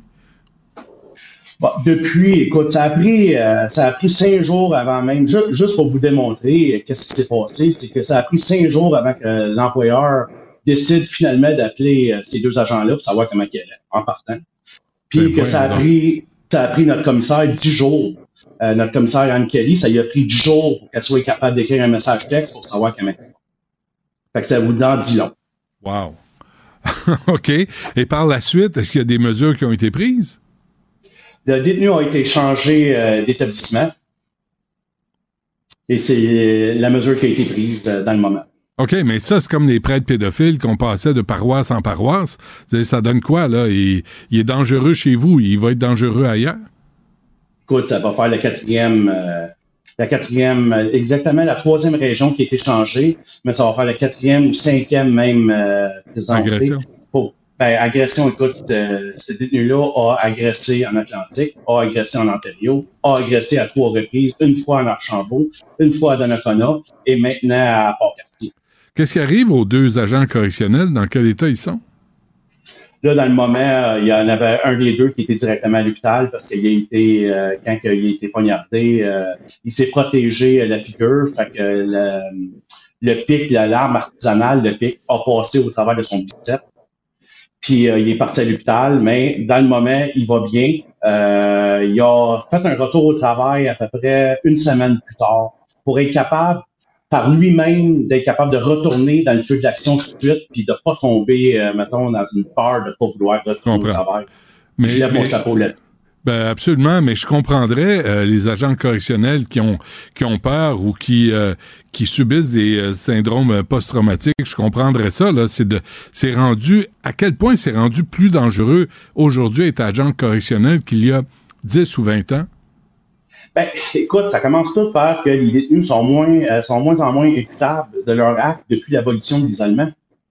Euh, il faut absolument que la STC embauche des présidents indépendants pour la Cour majeure, dépendant de la nature des infractions ou des récidives par rapport à l'infraction, en voulant dire monétaire, perte de privilèges, réparation. Il faut qu'ils nous aident pour être capable Ouais. de trouver autre solution. Il y a plus d'isolement là dans les pénitenciers. Non, il n'y a plus euh, d'isolement. Qu'est-ce qui méritait un isolement? Ben, les, les- les mauvais comportements pour être capable de changer aussi euh, le comportement. Et aujourd'hui, on ne l'a plus. Mais, euh, mais c'est une politique de Kalinours, là. C'est comme si on reconnaît pas que la violence existe, surtout dans les pénitenciers. D'ailleurs, on appelle ça les établissements de détention, hein. Faudrait peut-être recommencer à appeler ça des prisons ou des pénitenciers. Parce que euh, un établissement de détention, là, ça fait peur à personne. Exactement. En gros, c'est quoi ça s'appelle? Service correctionnel du Canada. Correctionnel. OK. C'est qu'on- Ah, on veut plus, on parle plus de punition là. Euh, là, on regarde ça nous de l'extérieur là, puis on regarde ce qui se passe dans les rues. Puis vous avez fait référence à C5 là, où il y a- les gens sont condamnés à purger des peines pour agression sexuelle à la maison. On parlait de 1 sur 5. Vous avez- a- Avez-vous le sentiment que la justice au Canada, grâce à notre ami euh, commun Justin, est en train de s'effondrer. Puis j'utilise pas des termes pour faire euh, du sensationnalisme, mais qu'il n'y a plus de conséquences aux gestes qu'on pose, aux gestes criminels qu'on pose. Ben, écoute, effectivement, c'est euh, sur ce côté-là, je suis entièrement d'accord avec vous qu'il n'y a plus de conséquences aux actes. Tu sais, si tu regardes dans la fonction publique fédérale, les agents de correction, mis à part la GRC, sont les seuls à vivre jour après jour avec la violence constante dans nos milieux de travail. L'incidence sur la santé mentale et la santé euh, physique des agents de correction est considérable. Là, j'ai devant moi M. Bolduc, là, puis c'est une recherche, euh, c'est pas exhaustif, là. Tu sais, on n'a pas passé à travers tous les événements. Il avait fait référence à Port-Cartier, mais en, en février euh, 2024, là, on parle des prisons à Saint-Jérôme. Euh, février 2024, syndicat des agents correctionnels indique que ce, deux agents, justement, à Port-Cartier. 20 décembre 2023, un détenu fâché, la prison de Rivière-des-Prairies. Novembre 2023, deux agents correctionnels euh, agressés par un détenu à la prison de Rivière-des-Prairies. Vous avez un agent correctionnel à Saint-Jean au Nouveau-Brunswick. La liste, là, euh, la liste est longue là, des agents. Comment ça fait que personne allume? Écoute, la liste est beaucoup plus longue que ça. Parce que là, Ouais, on hein? juste de parler juste du Québec. Là. Tu sais, je pourrais Ouais. parler là, juste, juste euh, cette semaine. euh, la semaine passée, il y en a eu un en Ontario. Puis l'autre semaine, il y a à peu près trois semaines, il y a eu un agent qui a été euh, ouvert dans le cou en arrière complètement par un détenu en Ontario aussi. Fait que, tu sais, si la liste est beaucoup plus longue, là, Fait que nous, on, on connaît pas votre réalité. Non, c'est sûr que les citoyens connaissent pas. On regarde ça, puis d'un sens, on est obligé de vivre avec les outils qu'on a, mais les outils qu'on demande, on n'est pas capable de les avoir. Est-ce que c'est pire qu'avant? Parce que là, euh, Justin Trudeau est arrivé en 2015, puis, euh, puis il, il coupe les... Là, vous me dites qu'il n'y a plus d'isolement. Euh, si tu es autochtone ou tu es de la communauté noire, c'est moins grave si tu te fais pas rien avec de la drogue ou une arme à feu. J'imagine que ça s'applique chez vous aussi. Les gens ont plus peur de vous défier ou de vous menacer ou de vous attaquer. Écoute, ju- juste pour vous montrer, un petit exemple. Euh, de la vraie discipline pour un délit commis à l'intérieur des murs. Les amendes sont euh, conséquentes à une amende de 50 dollars par rapport à un colis rapportant au-dessus de 100 000. Tu sais, mettons qu'un drone amène un colis là, qui peut jouer entre, mettons, 100 150 000 dollars, mais lui, il a une petite amende de 50 000. Fait que ça vous répond à tout pour Ben, voyons donc. C'est ça qu'on demande, tu sais. C'est- Tu regardes, là, mettons, la loi sur la route, là, quand tu doubles la vitesse, mais ton amende est doublée. Tu sais, ça devrait être la même chose. C'est ça qu'on non. demande. Un, un- un- un- un stationnement à Montréal, c'est 90 pièces. Là, vous me dites, c'est, c'est 50 pièces si tu fais livrer, puis ça peut être de la drogue, puis tu peux en avoir pour, vous me dites 100 000 pièces, puis c'est une amende de 50. Comment vous vivez avec ça, là? Je- je- sincèrement, je, je comprends pas que vous vous présentiez au travail chaque matin. Ben, c'est là où je lève mon chapeau à tous les agents de correction du Canada, surtout euh, de la région du Québec, de ma région. Puis je les félicite par rapport à ça, de s'élever le matin, d'être capable de venir au travail, d'être capable de voir tout ça, de vivre la, la- la violence dans nos pénitenciers à tous les jours. Puis, dans le fond, vous autres, là, vous êtes dans un pénitencier, on ferme la porte, démerdez-vous avec vos problèmes. Euh, dé- on, on veut rien savoir, là. on veut pas le voir, c'est quoi vos problèmes. Puis, euh, mais assurez-vous qu'il n'y en a pas un qui s'échappe de temps en temps, puis euh, on va être, on va être bien heureux.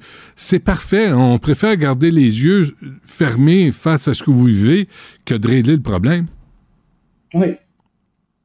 C'est pas, euh, c'est pas, c'est pas des. Alors, vous allez faire quoi, là? Le, le syndicat va faire quoi devant tout- toutes ces agressions? Puis il y en a, euh, il y en a 13 à douzaine. euh, on continue à mettre de la pression sur l'employeur, puis on va continuer à tous les jours, euh, dans toutes nos, qu'est-ce qu'on appelle nos patronales, nos patronales nationales, à mettre de la, pression pour que finalement, ils commencent à comprendre. Mais il faut pas oublier non plus qu'il y a des lois aussi qui nous empêchent, sur certaines manières aussi, d'avancer.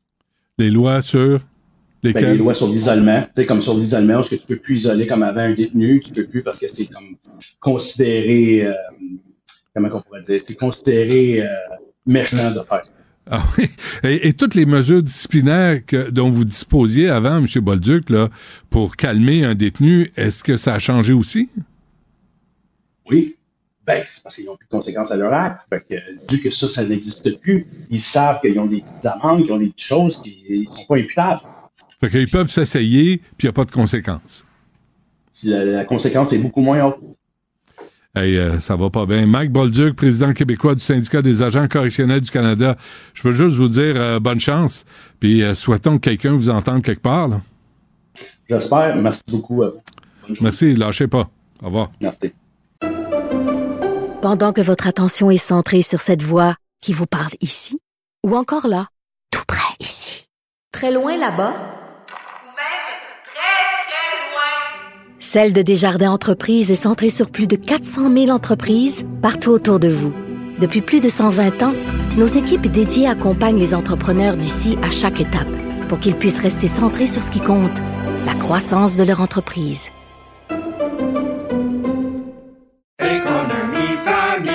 Ici Ricardo. Et Émilie, marchand d'IGA. On a envie de vous inspirer à bien manger. À moins de 5 la portion. Suffit de repérer les produits valeurs sûres et de les cuisiner avec une de nos recettes. Les valeurs sûres, c'est bien pensé, hein? Bien sûr! Détails sur IGA.net.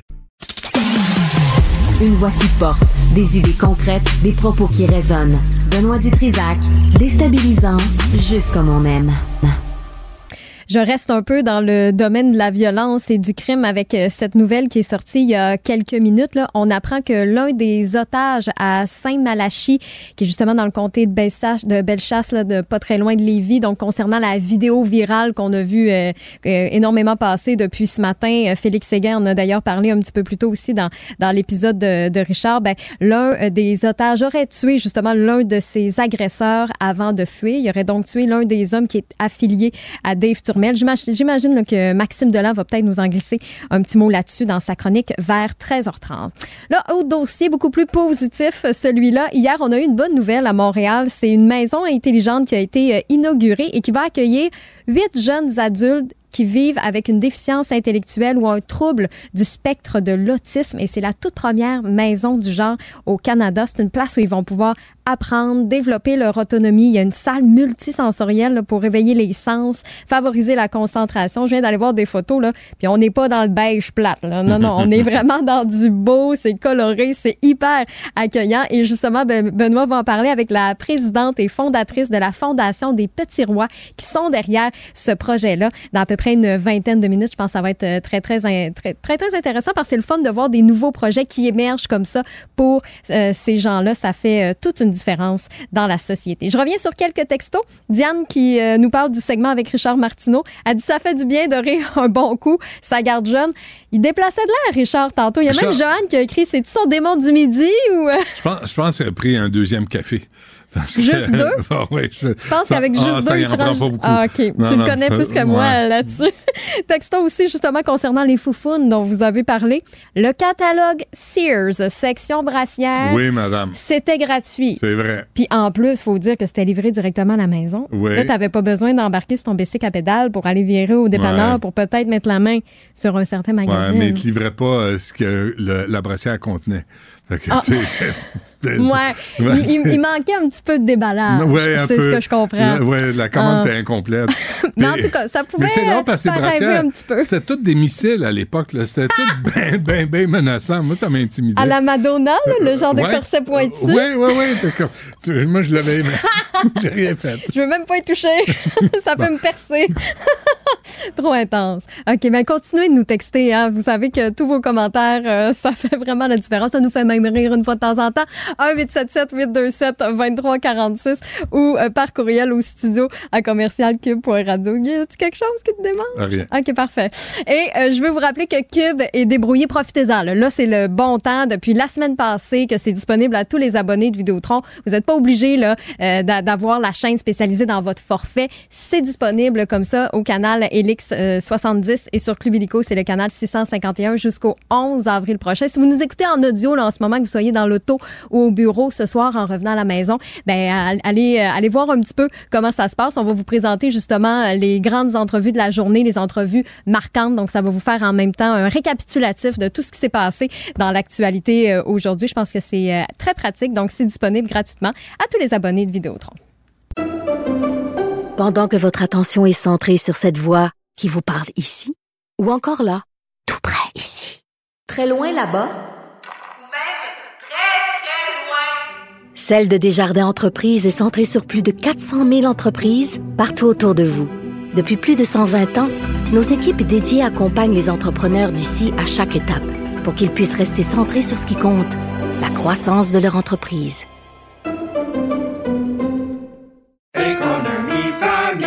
Ici Ricardo. Et Émilie, marchand d'IGA. On a envie de vous inspirer à bien manger. À moins de 5 la portion. Suffit de repérer les produits valeurs sûres et de les cuisiner avec une de nos recettes. Les valeurs sûres, c'est bien pensé, hein? Bien sûr! Détails sur IGA.net.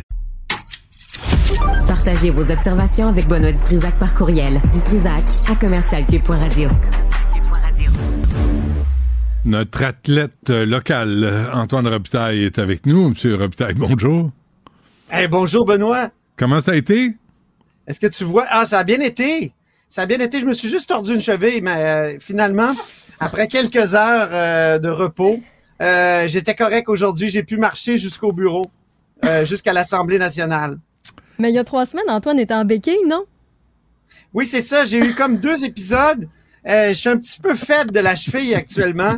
Mais euh, écoute, le vieux bonhomme euh, s'en est bien tiré. J'ai fait mes cinq sports. Puis l'après-midi, j'étais avec la gang euh, du Journal de Québec euh, pour faire euh, un sport euh, sur cinq, donc la, la raquette. Et c'est là de faire- que je de me suis tordu la cheville. Mais de faire tout ça avec une marchette, euh, ça doit être compliqué. Ça doit te ralentir. Oui, c'est difficile. C'est difficile, Benoît. Monsieur Robitaille! Monsieur Il s'agit de prendre les bonnes pilules. Aux 4 heures. T'es où, là? T'es où, là, exactement? Hey, Dans là, le un confessionnal? lieu- Non, mais, sais, c'est un lieu célèbre parce que, euh, tu sais, ça fait longtemps qu'on fait de la radio ensemble. Ouais. Et souvent, je venais ici, c'est un petit euh, cubicule de téléphonique dans le hall de, de l'Assemblée nationale. Alors, écoute, vrai. on peut pas être plus là-haut sur la colline. C'est, euh, incroyable. Regarde, je peux même tourner Ouais, mon, ouais, oh, ma caméra Oui. te montrer où on est. Regarde, on est Oh vraiment dans le. Puis Là, je peux gueuler, mon cher, parce que c'est tellement insonorisé, parce que c'est il y a beaucoup de conversations secrètes là, qui se tenaient ici à l'ère de, de René Lévesque. Je peux prendre le vieux téléphone. Ah, Hein? C'est Écoute, fabuleux. Il est pas à Moi, 4 j'aime ans, ça, c'est bien juste. Donc, ça me rappelle le 19e siècle, le début du té- du- de l'invention du téléphone. Ça me rappelle aussi, euh, écoute, 2009, où je faisais des chroniques avec toi en direct d'ici. Mais Mm. à l'époque, on n'était pas obligé d'être filmé. C'était. Non, c'est ça. Mais c'est là il y a toujours faisais- le maudit ventilateur. Regarde, il y a un ventilateur Ah ouais, tu répètes, hein? qui Ouais. fonctionne de toute manière quand on allume la, Mm. euh, la lumière. Si je l'allume pas, ben là, tu me vois plus. Ah, mais oui, tu me vois. Ah, c'est bon, reste de beau. même. Ça, c'est beau, c'est parfait. Ah oui, Ouais. je préfère cet éclairage-là. là. Il est plus réel. Et c'était- il y a Alors, c'est mon nouveau, c'est le nouveau studio Cube à Super. Québec. Ouais, j'ai vendu. Il y a le côté sombre de la politique euh, à laquelle euh, faisait référence Ah Gaétan oui, hein? Barrette tantôt. Ah non, Ah reste oui? comme ça, c'est parfait. Ça va bien. Ah, j'ai raté ça. J'ai hâte d'aller écouter euh, son entrevue avec Gaétan. Je, je- je Ouais. pense, j'ai fait un quiz, vrai ou faux? Fait que il, a, il a vraiment embarqué. C'était vraiment. puis C'était intéressant parce que, tu sais quoi, je disais, euh, je- on se disait ça tantôt, Stéphanie, Richard, puis moi. Souvent, là, on s'attarde au messager, puis on n'écoute pas le message parce qu'on n'aime pas le messager ou on le trouve Ouais. ci ou ça. Puis tu sais, on, on voit, on, on voit beaucoup ça, on entend beaucoup ça ces temps-ci. Je l'écoute pas lui ou elle parce que tu sais, je l'aime pas. Mais ce qui fait qu'on n'écoute plus, on n'écoute plus les messages qui peuvent peut-être nous amener ailleurs comme réflexion. Et je T'as eu, pense là. t'as eu tes périodes d'hostilité à l'égard Ah de- oui, ben on s'en est parlé de, de ouvert-. Ah oui, non, mais euh, on a collaboré au début, puis après on s'est pogné, puis on s'est chicané, puis d'aplomb là, solide. Ah oui, ah, je me souviens. Mais, mais, mais en bout de ligne, là, il revient ici, puis tu fais le bilan de l'aventure. Puis je pense que c'est M. Couillard qu'on recevra pas à l'émission, ici. Pas plus qu'on l'a reçu. Ah non, ah, même essayer. pas. Ah, ça m'intéresse même pas. Euh, Ah, il, est trop, il, a- il est trop bête. Il a été trop bête avec moi. T'es pas assez gentil. Un mot sur, justement, restons en- avec les médecins et la santé. M. Dubé réussit un bon coup, je pense, dans l'opinion publique. Ah, écoute, euh, couper la paperasse euh, médicale pour que les médecins passent plus de temps auprès des patients. C'est extraordinaire, dans le fond. Parce que tous les médecins, je suis sûr que tu en connais, euh, nous le disent, c'est problématique. Ils sont constamment obligés de remplir des formulaires. Puis les formulaires sont souvent différents. D'ailleurs, c'est une de leurs autres demandes, là, parce que le ministre a accédé à certaines de leurs demandes, notamment euh, la CNESST, les, les formulaires de la CNESST, mais les, les, euh, les médecins disent il faudrait standardiser ces maudits formulaires-là d'une compagnie d'assurance à l'autre. Donc, imposer, au fond, un formulaire unique, et, ça, euh, ce serait bien. Donc, euh, ça veut dire 138 000 plages de rendez-vous qu'on aurait dégagées là, avec ce, ce coupage de paperasse. Est-ce que c'est surestimé? Moi, j'entendais des médecins tout à l'heure dire ouais, euh, c'est- probablement beaucoup. C'est une c'est un, un calcul comptable euh, qui est peut-être euh, qui, qui exagère, mais en même temps, tout geste dans, dans cette direction-là est, est toujours le bon. Et, mais est-ce que c'est assez? Moi, tu sais, à chaque fois qu'on a une solution en santé, Benoît, j'ai l'impression qu'on laboure la mer. là. Tu sais, c'est une goutte dans l'océan. Ouais, ouais, c'est ça. Et, et, et, et là, les, les- sur Twitter, tout à l'heure, la FMOQ a dit, ben, il faut aller plus loin. Je te parlais des formulaires. Ils disent, il faut simplifier les formulaires pour les crédits pour les personnes handicapées, acceptation par le réseau de la santé des formulaires standards acceptés. Donc ça, c'est, je te l'ai dit, mais le, pire, c'est celle-là. Il faudrait qu'il y ait une directive dans les réseaux scolaires et de la petite enfance pour que la demande de prescription pour du Tylenol cesse. Imagine. On Ben envoie oui, des ils ont demandes raison. pour du Ça, et- Tylenol. Ils ont Alexandre- raison, maudit. Alexandre Dubé parlait aussi de la SAQ là, pour les, les permis de conduire. Il y, a- il y en a, il y en a tellement là. Il, est temps, il est temps qu'on fasse le ménage là-dedans. Puis après, ben encore une fois, ce que on se disait, là, les médecins ont de moins en moins d'excuses ou de prétextes de ne pas euh, livrer la marchandise, de ne pas avoir, des, des Québécois qui, qui cherchent un médecin de famille. Ben, il va falloir que ça arrête. Est-ce qu'on a absolument besoin aussi de demander un- des billets médicaux pour justifier une absence de moins de cinq jours? Ben oui. Franchement. Non, non, non, c'est ça. Ça. Il- Révolution. Il est temps qu'il y ait une Alors, révolution dans la paperasse. Est-ce que là la question que je, je me posais, c'est est-ce que ça améliore les relations à la table de négociation entre le ministre et la FMOQ pour ce qui est du fameux différent là sur la prise en charge de 13 000 patients vulnérables? Euh, on m'a dit que la FMOQ est très contente, mais euh, mais que non. Pas assez. C'est- pas assez. C'est jamais assez.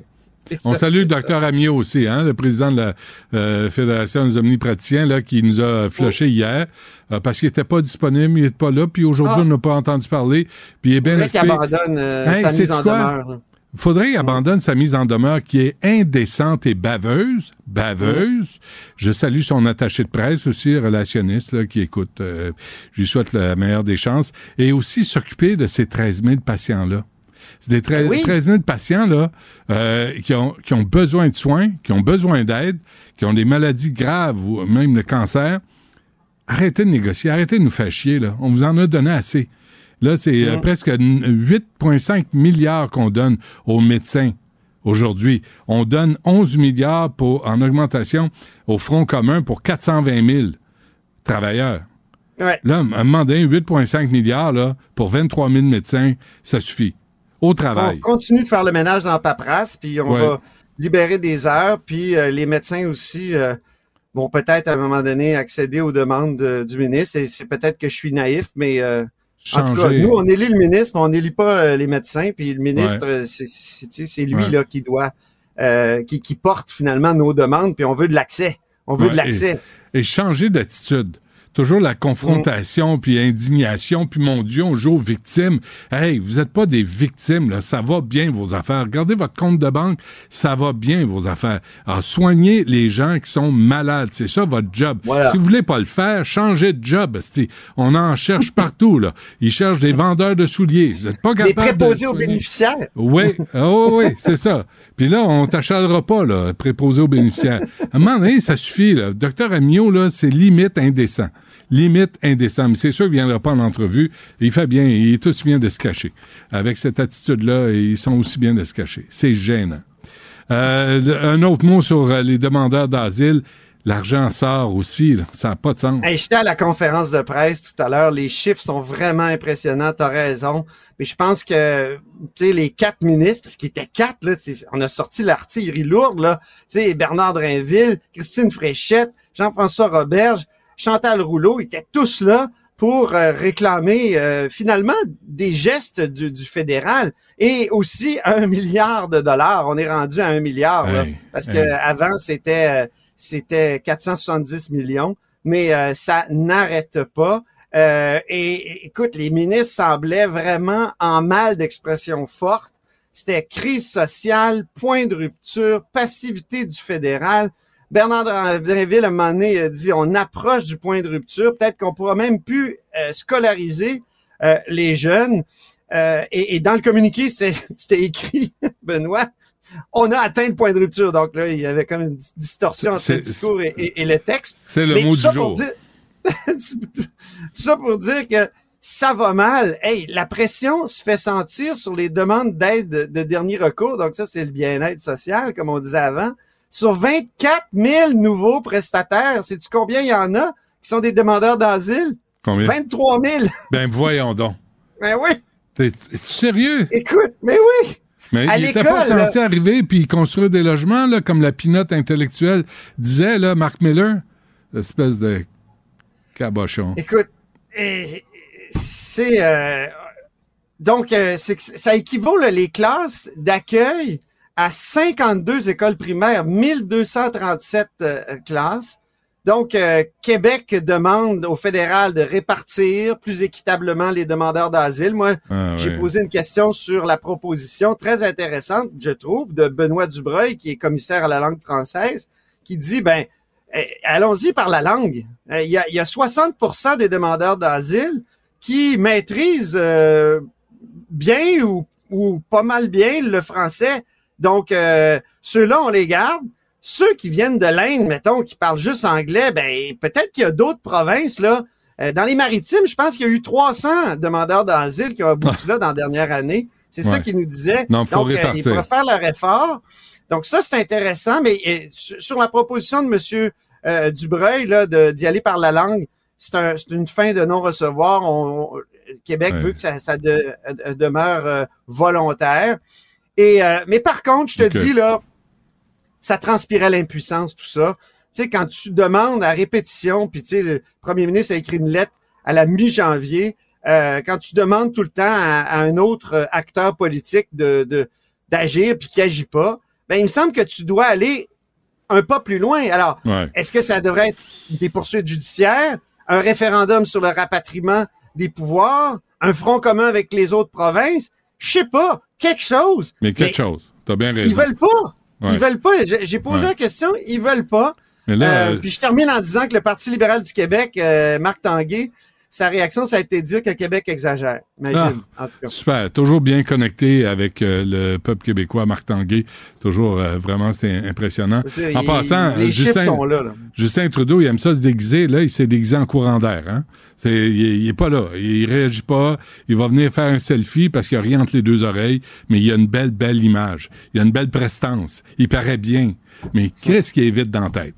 Là, on le Et voit t'es encore. fois. dur, t'es dur, t'es Je suis dur. dur. Un milliard? Oui. Il nous doit un milliard, puis on va lui faire des compliments.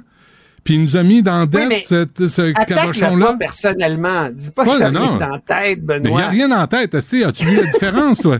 L'as-tu vu s'exprimer intelligemment sur quoi que ce soit? Question quiz du jour. On se reparle demain. Merci, Antoine. salut, salut. Pendant que votre attention est centrée sur cette voix qui vous parle ici, ou encore là, tout près ici, très loin là-bas, Ou même très, très loin. Celle de Desjardins Entreprises est centrée sur plus de 400 000 entreprises partout autour de vous. Depuis plus de 120 ans, nos équipes dédiées accompagnent les entrepreneurs d'ici à chaque étape pour qu'ils puissent rester centrés sur ce qui compte, la croissance de leur entreprise.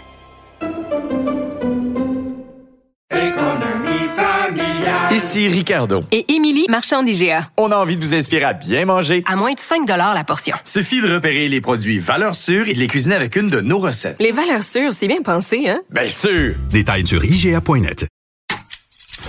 Rejoignez Benoît Dutrisac en temps réel par courriel. Dutrisac à commercialcube.radio. Philippe Richard Bertrand. Est-ce qu'il y a quelqu'un qui calcule? Je capote. T'imagines combien ça coûte? Entrepreneur et chroniqueur passionné. Qu'est-ce que tu veux de plus? Philippe Richard Bertrand. Philippe Richard, bonjour. Salut Benoît. Bon, euh, entre le panier bleu puis Amazon, qu'est-ce que tu préfères? Définitivement Amazon. Au grand... mais, mais, Benoît, est-ce que tu peux te permettre, imagine le commerçant, l'artisan qui fait des, des tasses, ok, il fait des belles tasses là, puis il est fait là à Saint-Éphrem en Beauce là, Oui. puis, puis euh, tu sais, il y a quoi une le message? signature. C'est quoi le message sur la tasse? Ah, c'est euh, je te veux. Tiens, tu vois, ça, ça, ça te- ça t'amène des phéromones, puis là, t'es tout Super. excité, OK? Ouais, ouais, Bon. c'est bon. Mais là, tu as, deux choix dans la vie, OK? Soit tu mets ton, ta, ta tasse, tu la vends à un distributeur qui va la mettre sur un magasin, ce qui fait en sorte que sur 10 tu vas toucher 3 OK? Parce que 3 ta tasse, le distributeur va prendre un autre 3 puis après ça, le magasin va prendre 3 Ça, c'est la chaîne que moi j'appelle alimentaire d'un produit. Et là, arrive une plateforme électronique, on te dit, hey, vends-la 10 piastres. OK? Puis garde 7 piastres. C'est ça qu'Amazon a fait. Amazon, là, arrêtez de penser que c'est des... Oui, ils sont aux États-Unis. Oui, c'est une plateforme américaine. Oui, les profits s'en vont ailleurs. Mais ils n'ont pas fourré personne, Benoît. Ils sont arrivés avec un moyen efficace d'en donner plus à l'artisan, la personne qui fabrique la gogosse. Ouais. Ouais. Alors, après ça, tu peux imaginer, le panier bleu, là, c'était voué à un échec retentissant. On a mis 16 millions de notre argent là-dedans Ouais. pour graisser la patte d'un paquet d'hommes d'affaires, OK, qui ont eu une idée, OK, puis là, ils ont dit, hey, on va faire, on va faire une fondation avec ça, un OSBL, un organisme sans but lucratif. Ils ont picossé dans 16 millions d'argent public, OK, avant de dire, ah, là, la plateforme est payée, on l'a programmée. On va flipper ça en entreprise commerciale. On va reprivatiser ça. Tu sais, c'était voué à un échec. Ouais, ouais. Ah. Puis c'était même pas, euh, au début, c'était pas transactionnel. Fait que c'était comme le, le catalogue euh, Sears ou le catalogue euh, distribution au, consommateur. Tu consultais, mais là, il fallait que tu déplaces pour aller l'acheter. Pas de même que ça marche. ça, hein. ça. Maintenant, la transactionnelle fait en sorte que tu achètes quatre items, tu vas recevoir quatre paquets de quatre transporteurs différents. Tu sais, il n'y a rien de, de bon là-dedans. Ben ouais. OK? Ouais. Bon, ah, le coup fumant cette semaine, c'est Amazon qui a décidé de faire une identification, on va appeler ça comme ça, OK, euh, de tous les produits québécois, ce qui fait en sorte que là, tu es capable de dire, ah, ce produit-là, il a été fabriqué. Mais c'est ça qu'on voulait. Ben oui. C'est parfait. Ben, c'est ça. Mais, et là, ils l'ont. Hey, Benoît, on a parlé de ça, moi puis toi, il y a un an. Je Ouais. regardais, là. Il y a un an, on disait qu'il faudrait qu'ils fassent ça. Puis le produit, produit du Québec, qui est un organisme, les a sûrement convaincus de faire ça. Et ça, honnêtement, c'est le meilleur coup de cet organisme-là des cinq Mm. dernières années. Hmm. OK? Parce que là, si tu es québécois, tu veux, entre- tu veux encourager l'entreprise, l'entrepreneuriat local, ben, tu peux trouver des produits puis payer directement l'artisan. Ouais. Là, Et l'encourager concrètement en donnant des sous dans ses poches à lui, À lui. ou à elle. C'est ça. C'est c'est C'est parfait. ça. Par on contre, les détaillants vont, vont être très frustrés. Tu sais, les détaillants, si, toi, tu as un local Hey. de 2000 pieds carrés sur la rue Sainte-Catherine, Mais au service qu'ils donnent, là, ils Ben, courir après. Au Non, mais- service qu'ils Ouais. donnent, le service pourri qu'on reçoit dans les commerces au détail, je suis bien il désolé. faut simplement réinventer. le- moi, il y a- il y, a une raison pourquoi je vais au même boucher à Candiac, dans ma petite municipalité, c'est parce que le boucher me dit allô, il me reconnaît, il me demande si la bavette de la semaine passée était bonne, puis Mm. etc. C'est pour ça que je vais là. OK? Mm. Ben, by the way, il y, a des, il y a des magasins, je vais en nommer un, là, puis j'ai aucune affiliation, c'est pas des clients, mais les petites boutiques néons où tu peux aller acheter des souliers, c'est québécois. là. Le soulier Ouais. est pas québécois, mais la boutique est québécoise. J'ai toujours eu pour mes Dr. Martens, parce que oui, Ouais. à 48 ans, je mets encore des Dr. Martens, Vieux des un bon service. C'est un vieux simili-punk, euh, comme le- les vieux Clash. Euh, dis donc, un, un milliard, on en a parlé euh, toute l'émission, là, c'est aberrant. Un milliard que Ottawa doit à Québec pour les demandeurs d'asile. C'est quoi la solution? En fait, c'est pas la solution que je cherche. Moi, ce que je trouve aberrant là-dedans, OK, c'est que on laisse des gens arriver puis demander l'asile politique ou peu importe à l'arrivée à l'aéroport. Puis ça, ça embourbe le système, OK, pour des, des immigrants qu'on pourrait avoir de besoin qui sont un peu plus qualifiés. Là, je veux pas avoir de l'air du gars pas gentil avec les immigrants. Je fais juste dire que fais donc le processus normal pour arriver au Canada. Tu comprends? Et au Québec. Parce que là, ce que j'ai, moi, la seule ligne qui m'a gossé dans le rapport, là, c'est qu'en plus d'arriver de façon plutôt légale, tu comprends? Euh, tu sais, il débarque à l'aéroport puis il dit, on est des réfugiés, on a besoin d'un asile. Ils se mettent sur l'aide sociale après. Ça, ça a coûté 400 millions, Benoît. Ouais. Non, faut pas. Faut, euh, non, mais, tu sais, au risque d'être euh, traité de raciste, xénophobe, toujours les mêmes cassettes d'imbéciles, là, euh, il y a quand même une capacité de payer euh, de la part des, des Québécois. Puis à un moment donné, tu peux pas t'imposer chez quelqu'un. Tu sais, on a, on a tous euh, des cartons d'invitation. Il y a des formulaires à remplir, Immigration au Canada, Immigration au Québec. Euh, on vous accueille, on vous offre une, une société paisible, l'éducation gratuite. Mais par exemple, vous pouvez pas embourber le système, là, tu sais. Puis ceux qui, mais- ceux qui respectent les règles sont punis, euh, dans le fond. C'est ça, mais mais il y a, il y a une question que, tu sais, moi, si je faisais ça, là, je débarque avec mes enfants là, dans un autre pays, là, les risques que le pays là, me, me, me stoppe à la douane puis me revire de bord. Tu Ben sais, oui. ils vont- si t'arrives en avion, là, by the way, c'est la compagnie aérienne qui est responsable de te reprendre puis de te ramener à ton point d'origine. Mhm. Bon, là, euh, sur une, sur une, une- une, euh, euh, sur, au niveau terrestre, tu peux pas vraiment faire ça, mais qu'on fasse juste les retourner. Puis Ouais. c'est dur ce que je dis, mais on n'a plus la capacité à 400 millions d'aides sociales. Hey, c'est parti de 170 à 400 en un an. Ouais. Ça veut dire que si on regarde la même courbe, l'an prochain, 750 millions.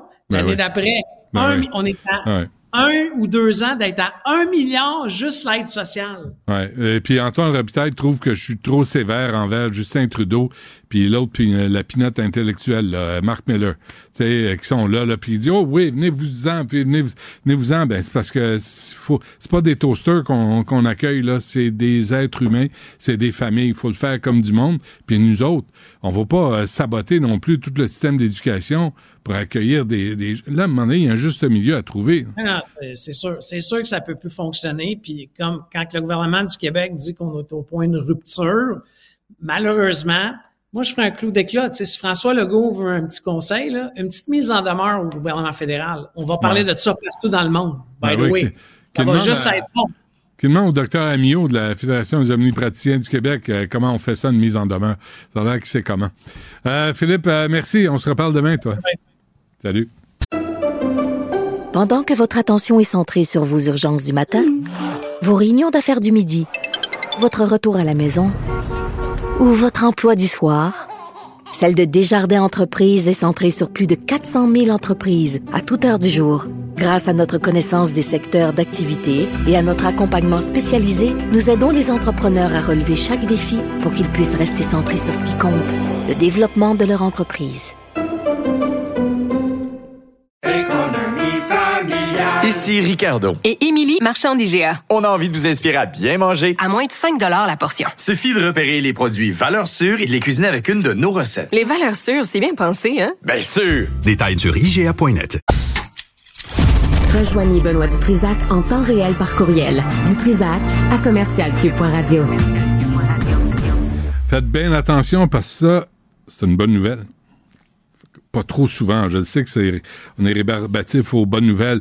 Euh, elle est euh, présidente fondatrice de la Fondation des Petits Rois. Vania Aguiar est avec nous. Madame Aguiar, bonjour. Bonjour. Bonjour, euh, merci d'être là.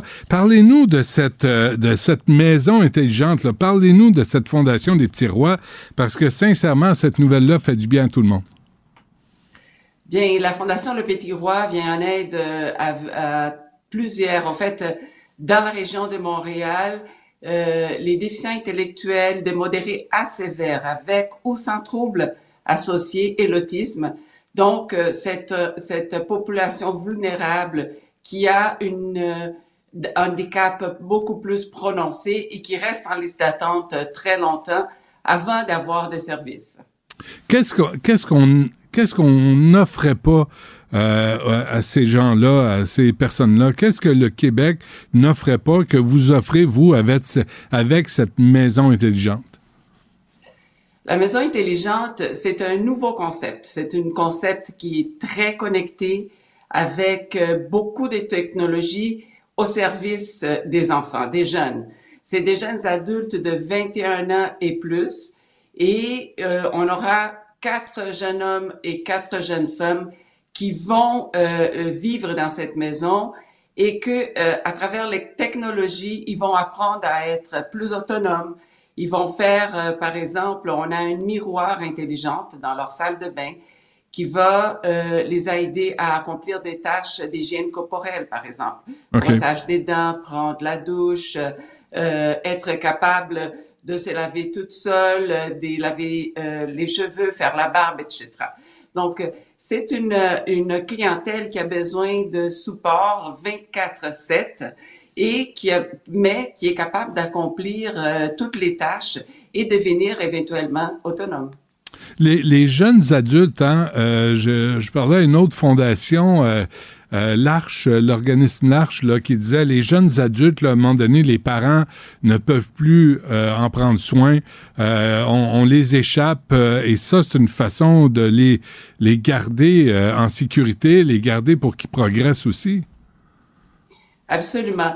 Nous, euh, parents euh, d'un enfant euh, déficient ou autiste, c'est notre euh, euh, euh, espoir de pouvoir, euh, euh, quand on va partir, de pouvoir laisser nos jeunes en train de vivre une, une belle vie, être Ouais. en sécurité, mais surtout de continuer d'être stimulés parce que nos jeunes, ils ont besoin d'être stimulés toute leur vie pour continuer d'apprendre et ne pas perdre leurs acquis. Donc, pour nous, à la Fondation, c'est important de créer euh, un lieu où ça soit duex, que ça soit aussi euh, euh, un lieu de vie euh, familial comme euh, chez eux, mais surtout qu'ils puissent continuer d'apprendre, de pouvoir les stimuler et à travers les technologies, ils vont effectivement être capables d'apprendre. Comment la collaboration avec la Fondation Véro, euh, Véronique Cloutier Louis Morissette, comment ça s'est produit? là? Comment ça vous a aidé, ça? Au fait, euh, euh, nous avons toutes les deux, euh, nous participons de, de la recherche parce que notre maison est une maison de recherche euh, avec euh, les chercheurs de l'UQTR et nous avons donc allé chercher euh, les sous nécessaires pour que les deux maisons soient capables de participer à cette recherche avec l'UQTR. C'est ça notre lien. On les aime beaucoup d'ailleurs. Euh, mais le budget a, quand même explosé. C'était censé être 3 millions. Ça a fini le double. Euh, est-ce que, est-ce que les pro- il y aura d'autres maisons intelligentes, j'imagine, pour la même clientèle? Est-ce qu'on est capable de réajuster le tir en termes du budget? Ben, j'espère parce que nous, euh, ce qui se passait, c'est que nous avons commencé notre notre construction, là, notre projet, la pandémie a frappé, l'explosion de coûts de matériaux de construction, ça a été absolument ridicule. Ah oui. Donc, on a passé des 3 millions, d'un budget de 3 millions à 6,7 millions, ce qui nous a rendu euh, quand même euh, euh, assez... On, on a dû se mobiliser énormément pour pouvoir compléter notre budget. Et avec l'aide quand même de la, de, de- de la ministre de l'Habitation et des Québec pour pouvoir compléter notre budget, on a réussi à euh, euh, arriver à terme avec euh, la construction. Comment vous réagissez, Mme Aguillard, euh, quand vous voyez qu'il y a, on dit qu'il y a 1800, 1800 jeunes sur une liste d'attente pour avoir ce genre de logement. Euh, Est-ce que c'est une goutte dans l'océan? Est-ce qu'on peut euh, parvenir à, à aider une partie de ces jeunes-là? Je pense que oui. Euh, ça m'attriste beaucoup parce que la, cette clientèle très vulnérable qui a énormément de potentiel, elles sont très vite tassées parce qu'évidemment, elles ont, ils ont besoin de beaucoup plus d'aide et de ressources pour pouvoir euh, accomplir des tâches, pour pouvoir vivre. Ils ont absolument besoin d'accompagnement, mais ils sont capables de livrer. Et ce qu'on fait, c'est que on a, il y a rien au Québec. On, on, les place en ce moment dans des CHSLD, dans des RPA, euh, des endroits où euh, il y a des disponibilités, mais c'est jamais pensé euh, à un lieu adapté pour eux. Donc, euh, euh, moi, je pense qu'il y a de la place de travailler ensemble avec le gouvernement pour faire en sorte de euh, dupliquer ce, ce, modèle de maison partout au Québec parce qu'il y en a des petits rois partout au Québec et le besoin est là. Mm. 1800 jeunes qui attendent à peu près une vingtaine d'années euh, en liste d'attente avant d'avoir ah, oui. une place. Oui. Et pour la plupart du temps, l'endroit n'est pas adapté à eux. Je pense que si on travaille ensemble avec le gouvernement, avec les entreprises privées, on va être capable de livrer plusieurs maisons comme celle-ci et faire avancer le Québec. Mmh. Euh, je pense que le Québec a besoin de, de, de, de faire la démonstration qu'ils qu'ils ont euh, un regard euh, euh, digne envers nos jeunes mmh. et ils peuvent le faire de la place parce que euh, on est rendu là. On est rendu là. Je pense que le ministre Carman a bien répété hier qu'il est intéressé euh, par ce projet, puis il aimerait euh, connaître davantage pour qu'on puisse avoir plus de collaboration ensemble. Hum. Euh, en conclusion, Mme Aguirre, est-ce qu'on est capable d'évaluer euh, euh, le progrès que les jeunes peuvent peuvent démontrer grâce à, ce, à cette maison, grâce à, grâce à ce genre de projet? Notre maison, c'est une maison de recherche, donc on a un projet de recherche en lien avec les technologies et euh, l'évolution des jeunes dans la, dans la maison intelligente. Donc, c'est sûr qu'on va avoir euh, concrètement euh, quelque chose à vous, à vous démontrer euh, rapidement. Mm-hmm. mais ça, cette maison était un rêve que j'avais en tant que mère, mais aussi Danny Lucier Desrochers de l'UQTR, un autre chercheur qui avait les mêmes rêves que moi et c'est okay. comme ça que cette maison est, euh, le désir d'avoir une telle maison est né. C'est, euh, c'est, ça fait du bien d'entendre ça. La Fondation des Petits Rois et la Fondation Véro et Louis, on peut euh, vous aider aussi euh, en faisant un don. Madame Aguirre, merci de nous avoir parlé. Vraiment bonne chance à vous. Merci beaucoup. Au revoir.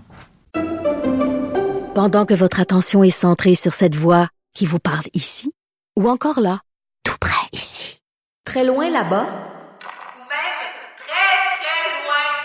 Celle de Desjardins Entreprises est centrée sur plus de 400 000 entreprises partout autour de vous. Depuis plus de 120 ans, nos équipes dédiées accompagnent les entrepreneurs d'ici à chaque étape pour qu'ils puissent rester centrés sur ce qui compte, la croissance de leur entreprise.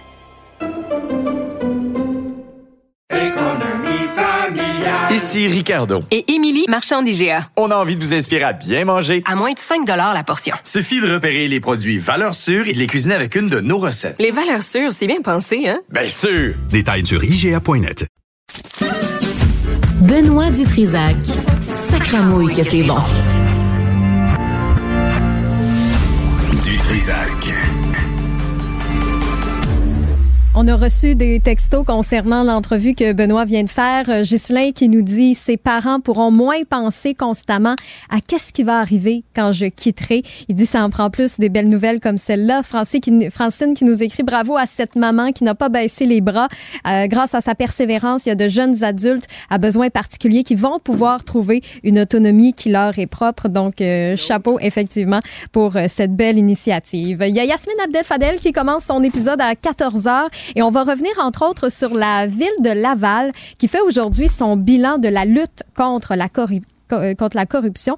Et euh, semble-t-il que ces missions accomplies, selon eux, c'est 60 millions qui ont été récupérés et qui ont pu être réinvestis, entre autres, dans des programmes comme la création du fonds Place du Souvenir, qui vient en aide aux jeunes de milieux défavorisés, ou encore on a pu placer euh, de l'argent aussi dans la réserve pour la mise en valeur de milieux naturels. Donc, on va avoir un petit peu, un petit peu plus de détails dans l'épisode de Yasmine parce qu'elle reçoit en entrevue le maire, justement, Stéph- Stéphane Boyer.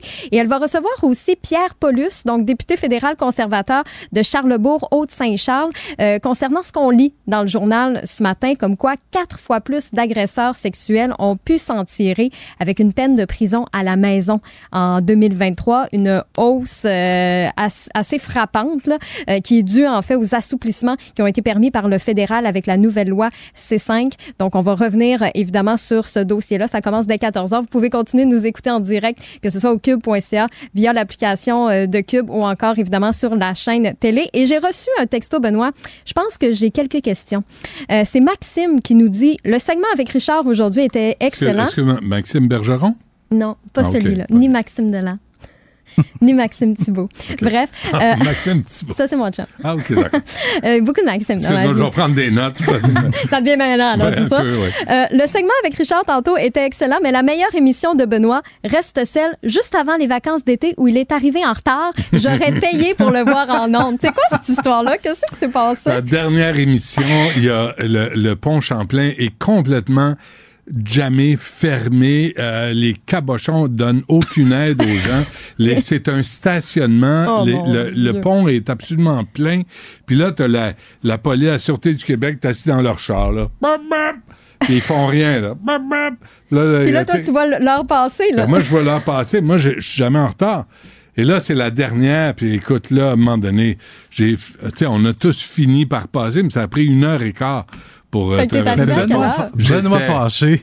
Non, c'est pas drôle. Non, Ah, c'est mais- drôle. Ouais, mais, mais tu sais, c'était- c'est surtout. Euh, dites-le avant, avant Ouais. que les gens s'engagent sur le pont, dites-le qu'il est fermé, bande de crétins. Ça, c'est toujours pareil, tu sais. c'est- Je vais prendre mon petit bateau. ben non, mais c'est le- ministère des Transports, les gens, la 132, informe les gens, dis-le que c'est fermé, dis- tu sais, offrez euh, un passage, offrez quelque chose. Non, ils sont tous assis dans leur gros char d'auto-patrouille. Bap, bap. Là, ils sont assis là, puis ils te regardent. Ah ouais, tu me regardes, toi, je paye. Non, c'est- As-tu commencé ton émission en direct Ah, de l'auto non, à- ben, au Richard, téléphone? Non, Ah, Richard a pris la relève. Je suis arrivé comme 10-15 minutes en retard. Puis, Ça euh, commence bien, hein, dans ça, ça a comme défilé, mais après, j'ai eu un été très calme. Ah, ça ben, m'a comme soulagé. Je comprends. Mais c'était une journée d'hypertension. Un peu. Euh, Jean-Philippe, laisse faire l'intro, parce que euh, on va donner du temps à M. Dolan à la place, euh, plutôt qu'entendre... Pam, pam, pam, pam. Ouais, c'est ça, ta musique de, de tueur. Euh, c'est pas des farces, ce qu'on voit là. conflit entre trafiquants et Hells à Québec. Là, Benoît, ça vient d'atteindre un autre niveau. Euh, c'est mes collègues du bureau d'enquête et de JE qui ont fait un, un portrait en fin de semaine de euh, Dave Pic Turmel. On l'appelle le Pic. Mais c'est un, c'est un gars, c'est un dangereux. Le gars a 27 ans. Pour faire le- un, un petit, un petit historique rapide de ce gars-là, il est né d'une bonne famille, issu d'une bonne famille, mais dès la maternelle, problème de comportement, l'enfance, une enfance difficile, un jeune homme violent, à l'adolescence aussi. Et là, il arrive à Ça l'âge... va être le fun de l'avoir dans sa classe. là. Non, pas tant. Ouais. Pas tant. Et le gars, Dave Pic-Turmel, est âgé de seulement 27 ans, mais lui, l'année passée, lui, il a décidé, euh, parce que Dave Turmel est à la tête d'un réseau de trafiquants indépendants à Québec. Puis, comment ça marche au Québec? C'est que le territoire est divisé en secteurs. Et si tu es un trafiquant indépendant qui veut vendre de la drogue, il faut que tu payes une taxe aux Hells Angels parce que le territoire appartient aux Hells. Mhm. Puis Dave Turmel, lui, s'est dit non, c'est terminé. Mais sont rares ceux qui ont fait ça. Ben, en fait, je sais pas s'ils sont si rares que ça, mais habituellement, ils finissent six pieds sous terre. Souviens-toi, le restaurateur à Terrebonne qui voulait pas qu'on vende la dope dans son restaurant, ils l'ont battu à mort avec un bat de baseball. Voilà. Mais ça, c'est un exemple de ce dont est capable de faire un membre des Hells Angels. Tout ça pour dire, Dave Turmel, lui, est assez craqué, mais je pense que malgré tout, c'est quelqu'un d'assez brillant dans sa criminalité. Lui, il a dit, moi, je vais vous prendre de front. Et là, ça fait déjà plusieurs mois, depuis le printemps passé, là, des membres de Hells Angels et des sympathisants de Hells Angels dans la région, région de Québec et Chaudière-Appalaches, écoute, il y a des membres des Hells qui font, ils se font tirer sur leur résidence, des cocktails Molotov lancés sur les voitures. Ils ont fait flamber le club école des Devil's Ghosts à Frampton. Des incendies de commerce liés aux Hells Angels. Et ça n'arrête pas. Il y a des meurtres aussi. On pense à Michel Dunn-Guérin qui a été abattu, un proche des Hells Angels, pardon. Et là, Dave Turmel, carrément, il intimide les Hells Angels, puis ils sont rares ceux qui ont réussi à faire ça. Ben Et ouais. Dave Turmel, présentement, il se trouverait, selon le bureau d'enquête, il se trouverait dans le coin de- du Portugal, en Europe, et il commanderait les affaires de là-bas. Mais là où ça atteint un niveau de, de- de- d'atrocité, un autre niveau d'atrocité, c'est ce week-end. Il y a deux trafiquants de stupéfiants qui sont liés aux Hells Angels, qui ont été enlevés, emmenés dans le coin de Saint-Malachie et qui ont été séquestrés, battus, torturés. Je te laisse juste peut-être, euh, on- les images ont circulé pas mal, mais juste pour te donner une idée, ça ressemble à quoi? Dis-moi que les motards, c'est des salopes. Les motards, c'est des salopes. Dis-moi que tu vas travailler pour BFM. Ouais, il y a BFM, va travailler pour BFM. Je te jure, bro. Je te jure. Ok, c'est correct. BFM, euh, dont il est question, c'est Blood Family Mafia. C'est l'organisation de Dave Turmel. Et Dave Turmel, il a, recruté ces soldats comme ça qui commettent des atrocités comme ça, ce qu'on voit pas parce qu'évidemment, on a brouillé. Le gars qui parle dans la vidéo, on lui a coupé les orteils. Et quand la vidéo coupe, on a un autre gars après. Moi, j'ai vu les images pas brouillées. On lui coupe l'oreille carrément avec un exacto. On brandit le- l'oreille à la caméra comme ça et on lui dicte un texte où le, gars doit parler, peu importe. Euh, ces vidéos-là, ces actes barbares-là sont filmés, puis on pousse l'audace encore plus loin en envoyant ces vidéos-là aux Hells Angels pour qu'ils voient regarder de quoi on est capable. Regarder de quoi on est capable. Mais ces techniques-là de torture s'apparentent beaucoup à celles utilisées par les cartels de la drogue mexicains. Moi, tu le sais, je, je- je- je donne pas mal dans ce genre de vidéos-là. Ça s'apparente beaucoup à ça. Puis c'est grave de savoir que ça se produit ici, chez nous, au Québec. Moi, je trouve ça très, très, très, très grave. Maintenant, les Hells Angels qui se font intimider comme ça, moi, je parlais à un policier du crime organisé tantôt qui me disait tu sais, il y a le frère de Jean-Philippe Célestin qui s'est fait abattre à Montréal. Il dit si tu penses que ça, ça va brasser, je pense que ça va brasser encore plus à Québec. Parce que les Hells Angels, c'est eux autres qui ont le monopole, entre autres, des stupéfiants au Québec. C'est impossible qu'ils puissent se laisser faire faire ça sans rien faire. Puis si ils n'agissent pas, ils vont perdre toute crédibilité dans le coin de Québec. Penses-tu qu'il y a une coupe de Hells qui sont partis pour le Portugal? Je le sais pas, mais assurément, il y a des gens qui essaient de retrouver ce Dave Turmel-là. Mais là, pas pour des vacances, là. Non, non, non, non. Dans les dernières minutes, euh, ce qu'on a pu apprendre euh, par mes collègues du Journal de Québec, parce que cette histoire-là est nébuleuse. Il y, a des, séances de torture qui sont produites dans une résidence de Saint-Malachie. On sait que le bilan, c'était un mort, trois blessés. Imagine-toi donc que celui qui est mort, c'est un des assaillants. Dans les trois blessés, il y a donc les deux qui sont fait torturer et un assaillant. Donc, on a un mort, un assaillant, trois blessés. Parmi les trois blessés, il y a un des assaillants puis deux otages. La Sûreté du Québec ne donne pas encore d'identité, ne donne pas encore les circonstances, comment l'assaillant est mort. Chose certaine, il y a un des otages, une des, une des otages qui a réussi à se sauver avec les orteils coupés et à aller demander de l'aide chez un voisin. Et c'est cet otage-là qui est soupçonné d'avoir abattu l'un de ses assaillants. C'est très nébuleux comme histoire, mais à la fois très grave aussi. Oui, prends un grand respect. Le début d'un temps nouveau, hein? Parce que là, à Montréal, ça tire. Là, ça va être à Québec, ça va tirer. Euh, est-ce qu'on a de la police au Québec? Est-ce qu'il y a la... Je sais pas, est-ce qu'il y a de la police? On a, on a de la police. Non, mais qui mène, là? Parce que j'ai parlé à M. Bolduc, là, des agents correctionnels dans les pénitenciers. Ça a l'air que des agents correctionnels, euh, ils emmènent pas large, là. Mais c'est pas un- c'est pas une période facile pour les agents Non, mais y correctionnels. a-tu quelqu'un quelque part à Ottawa, à Québec, là, qui va Mhm. dire, euh, hum, je pense que là, il faut qu'on agisse? Mais d'un autre côté, tu quand on parle du milieu criminel, tu t'es bon dans ce que tu fais, t'es très, un très bon animateur de radio. Les, les bandits comme ça, il y en a beaucoup qui sont très bons dans ce qu'ils font. Puis eux, ils veulent commettre des crimes sans se faire prendre, parce que s'ils se font prendre, ils savent qu'est-ce qui, qu'est-ce qui va arriver. Fait que- Mais s'ils se font prendre, il n'arrive rien. Mais c'est ça, là, ce qu'on voit dans le journal aujourd'hui, ouais, là, ouais. les sentences sont ridicules. À la limite, l'arrêt Jordan, il retourne chez eux en riant. Mais dans, dans On est rendu là, là. Ouais. Non, non, je, je comprends, mais dans le cas qui nous occupe, a- Ça, c'est troublant. C'est Euh, très, très, très, très troublant. OK. Euh, puis euh, avant qu'on se quitte rapidement, un adolescent qui meurt. Oui, je vais faire ça quand même rapidement. C'est un jeune, un jeune touriste français de 13 ans. Écoute, il vient ici avec sa famille. Hier, autour de midi, il fait un tour de traîneau à chien dans le coin de la Nodière. Et pendant l'excursion, c'est pas clair ce qui s'est passé, mais le conducteur du traîneau à chien aurait perdu contrôle. Le jeune est allé heurter un arbre. On l'a transporté à l'hôpital où le décès est constaté. Moi, j'ai une bonne pensée pour cette famille-là qui arrive ici Ben pour visiter le Québec, faire des activités hivernales Mm, et qui doit retourner en France six heures d'avion avec euh, un de leurs enfants qui manque. Mm. Euh, mais dans les dernières années, pas plus tard que, si je me trompe pas, en mars dernier, un touriste français qui s'était tué dans un accident de motoneige, encore dans la région de la Nodière. Mm. Il y a beaucoup de touristes français qui viennent au Québec pour faire des activités hivernales. Puis malheureusement, il y a beaucoup de touristes français dans les dernières années qui sont morts. On peut penser en 2020 au lac Saint-Jean, les Ben oui. cinq touristes français Ben oui. qui avaient perdu la vie. Dans un lac? Oui, la, la glace avait cédé sous le poids des motoneiges. Il y avait eu cinq décès euh, des, des victimes. Ils étaient d'origine française. On et est responsable de ça. là. Le tourisme là, devrait informer les touristes quels sont les dangers. Ben oui, les dangers, mais je, je pense que c'est des gens qui n'ont pas l'occasion de faire de la motoneige vraiment en Non, mais je France. comprends, Et mais prendre un, de plus. un petit cours ou Ben euh, oui, c'est ça. Bon, euh, parfait. Merci, euh, Maxime. À demain.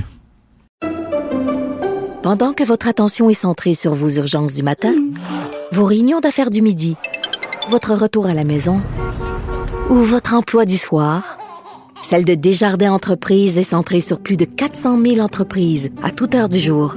Grâce à notre connaissance des secteurs d'activité et à notre accompagnement spécialisé, nous aidons les entrepreneurs à relever chaque défi pour qu'ils puissent rester centrés sur ce qui compte, le développement de leur entreprise.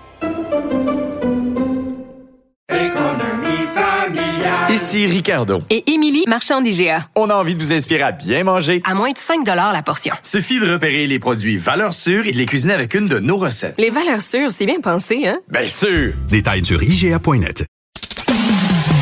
Une voix qui porte, des idées concrètes, des propos qui résonnent. Benoît Dutrisac, déstabilisant, juste comme on aime. La rencontre du rocher du Trisac. Dans ce cas-ci, est-ce que c'est criminel? Pantoute. Une dualité qui rassemble les idées. Mais non, tu peux pas dire ça. On rembobine cette affaire-là. Non, non, non, non. Prends soin de toi, là. Oui, Hein, tu me c'est- protèges. Je le sais. Compte toi-même. La rencontre du rocher du Trisac. Écoute, Benoît, quand Ouais. je parle. C'est de ma faute, j'aurais- Tout va bien. de- Non, mais Sophie. c'est que j'aurais dû. C'est Tout parce que j'arrive avec des extraits à la dernière Je minute, puis là, c'est pas bien. Alors, je vais m'adresser à mes collègues. Je vous ai envoyé un reportage de Radio-Canada. Dans le reportage de Radio-Canada, à un moment donné, vers 3 minutes 01, il y a une entrevue avec tout fait. Denise. Tout est Ah, fait. OK, parfait. Regarde-les, Alors, là. Regarde Ah son oui, zen, tous- Jean-Philippe et zen. Ils sont parfaits. Non, sont pas zen. le temps de t'allumer une cigarette, euh, Jean-Philippe, alors, Alors, euh, c'est le je long veux te métrage. parler de Denise, voilà. Denise? Denise Bombardier. Oui. Petit rappel dans le temps, parce que c'est pas tout le monde qui, qui connaît le dossier sur le bout des doigts. 1990, Denise Bombardier est invitée à l'émission, la grande émission littéraire française, Apostrophe, animée par Bernard Pivot. Elle est là pour présenter un de ses livres, Tremblement de cœur, et il y a Gabriel Masnev qui est là, Mm. et qui lui est là pour parler d'un livre dans lequel il raconte qu'il aime ça sodomiser, oui, sodomiser des jeunes filles de 14 ans. Une des jeunes filles de 14 ans qu'il aime sodomiser, dont il parle dans ce livre, s'appelle Vanessa dans le livre, mais on sait maintenant que c'était Vanessa Springora qui, il y a quelques années seulement, a écrit un livre qui s'intitule Le consentement. En 1990, lors de l'émission à la télévision, Denise Bombardier avait confronté Gabriel Masnev, ce qui prenait des couilles en or, et elle l'avait dit, c'est absolument dégueulasse. Ce que ce gars-là raconte dans son livre, c'était pas de la fiction, hein, c'était son journal intime. C'est dégueulasse, c'est de la pédophilie. Dans mon pays, ce monsieur-là serait en prison. Vanessa Springera, donc plusieurs années après, publie ce livre, Le consentement. Euh, il y a quelques années également, une autre réalisatrice qui s'appelle, elle, Vanessa Philo, fait un film à partir du livre de Vanessa Springora, dans lequel on voit un extrait de l'émission Apostrophe. Donc, la jeune fille est là avec sa mère et à la télé, on voit les vraies images de Denise Bombardier qui confronte Mm. Gabriel Masnev et Vanessa Springora a dit à quel point c'était important pour elle que c'est une des choses qui lui a donné du courage pour écrire son livre, c'est le, le- le- l'intervention de Denise Bombardier. Donc, le film prend l'affiche vendredi. Moi, je pense que tout le monde devrait aller le voir. Et Bernard Pivot, faut se rappeler, là. Condescendant, Tous les vieux complaisant. Les vieux, les vieux. complaisant. Ouais, ouais. Alors, ce qu'on va entendre, c'est au moment de la sortie du livre de Vanessa Springora, donc on est en euh, 2019-2020 à peu près, et Denise Bombardier est interviewée par Radio-Canada au sujet de Vanessa Springora. Il a donné de la force pour être capable un jour de se sortir de cela et d'écrire et, de, et de, de décider de parler. Donc, c'est le plus grand hommage euh, qu'elle pouvait me rendre. Un livre choc Alors- qui fait trembler le monde littéraire français. Oui. C'est bon, alors, alors euh, est-ce que tu entends l'émotion dans la Ouais, voix ouais. de Denise? Ouais. Euh, Denise est décédée le 4 juillet l'année dernière. Il n'y a pas une journée où je pense pas à Denise Bombardier. Il n'y a pas une journée où je pense pas à son courage, où je pense pas à sa ténacité. C'est un, c'est un modèle pour moi. C'est un exemple. C'était une grande, grande, grande amie. Euh, je l'ai déjà dit, c'était ma deuxième mère. Et je suis tellement contente que le film prenne l'affiche vendredi parce que quand le film est sorti en France au mois d'octobre, j'avais écrit une chronique dans le Journal de Montréal dans lequel je disais, j'espère que le film va être montré au Québec parce que c'est pas vrai qu'il va être juste vu en France puis qu'il Ouais. faut que ce film-là soit vu ici. Euh, c'est trop des- important. Des, moments de courage comme ça, là, on ne sait pas, hein, quand on est dans, dans les médias, mais euh, parce qu'on peut faire comme tous les moutons, puis Voilà. dire, aller dans le Ben, même sens, voilà. puis bêler comme tout le monde. Et il Voilà. y a des moments comme celui où Denise Bombardier s'est élevée contre ce, ce pédophile devant des, des vieux Français complaisants, Bernard Pivot en tête de liste, hop, hop, hop, hop, hop. Pouette, pouette, Ouais, pouette, puis ouais, tout ça. ouais. Et, et non seulement ça, mais c'est important de le rappeler. Donc, de- on est en 1990, Denise fait ça, sachant pertinemment que, alors que sa carrière est en train d'éclore en France, qu'elle met en jeu son, son, son, acceptation par un certain Ouais. milieu littéraire. Parce que ce Ouais. sont ces gens-là qui donnent des prix, ce sont des gens-là qui, etc., etc. Elle était publiée aux éditions du Seuil à ce moment-là. Donc, cette, cette controverse-là arrive. Mhm. Et dans les jours qui suivent, Philippe Solers, Philippe Solers, là, les gens peut-être mesurent pas aujourd'hui, maintenant qu'il est mort, Philippe Solers, mais à l'époque, bon, c'est un écrivain prolifique, euh, adoubé, respecté, vraiment un intouchable. Il l'a traité de mégère et de mal baisé. Donc, il s'en est pris à cette femme courageuse qui dénonçait un pédophile. Mm. Il a pris la défense de Masnev. Euh, la directrice des pages littéraires euh, du Monde, Josiane Savigno, avait écrit tout un texte dans Le Monde pour prendre la défense de Masnev en disant l'homme qui aime l'amour. Un gars qui encule des petites filles, Des petites filles de, de de- petites 14 filles, ans. ça c'est un homme qui aime l'amour. Et euh, un autre, et je me souviens plus chose, de a- son nom, La- pas- Jacques Lanzmann. Parce qu'il n'a pas croisé le père d'une petite fille qu'il avait euh, sodomisée parce qu'il lui aurait crissé sa main sa gueule. Tu sais, moi, t'en faire, moi, te, te, te, te vanter d'agresser des adolescentes comme ça.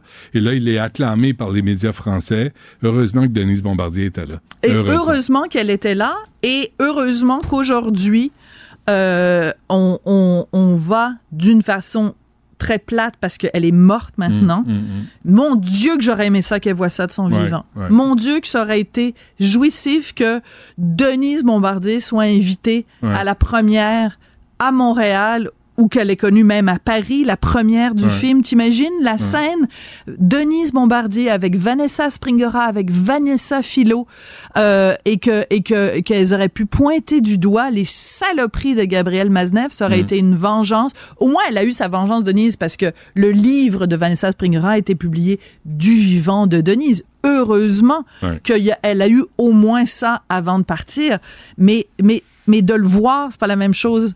Et le fait que les images même de son passage à apostrophe soient un- un- un- intercalées dans le film, et le film est très graphique. hein. Mhm. Moi, je l'ai vu. Euh, écoute, euh, elle se gêne pas, la réalisatrice, pour vraiment montrer. Si vous pensez que c'est une, une idée de voir un gars de 50 ans sodomiser une fille de 14 ans, ben, vous le voyez dans le film. On peut pas, après avoir vu ça, prendre la défense de ce gars-là. On se statue, euh, Sophie. Merci. Euh, merci à Sybelle, Jean-Philippe, Jean-François. Puis euh, on refait ça demain. Yasmine Abdel-Fadel suit à l'instant.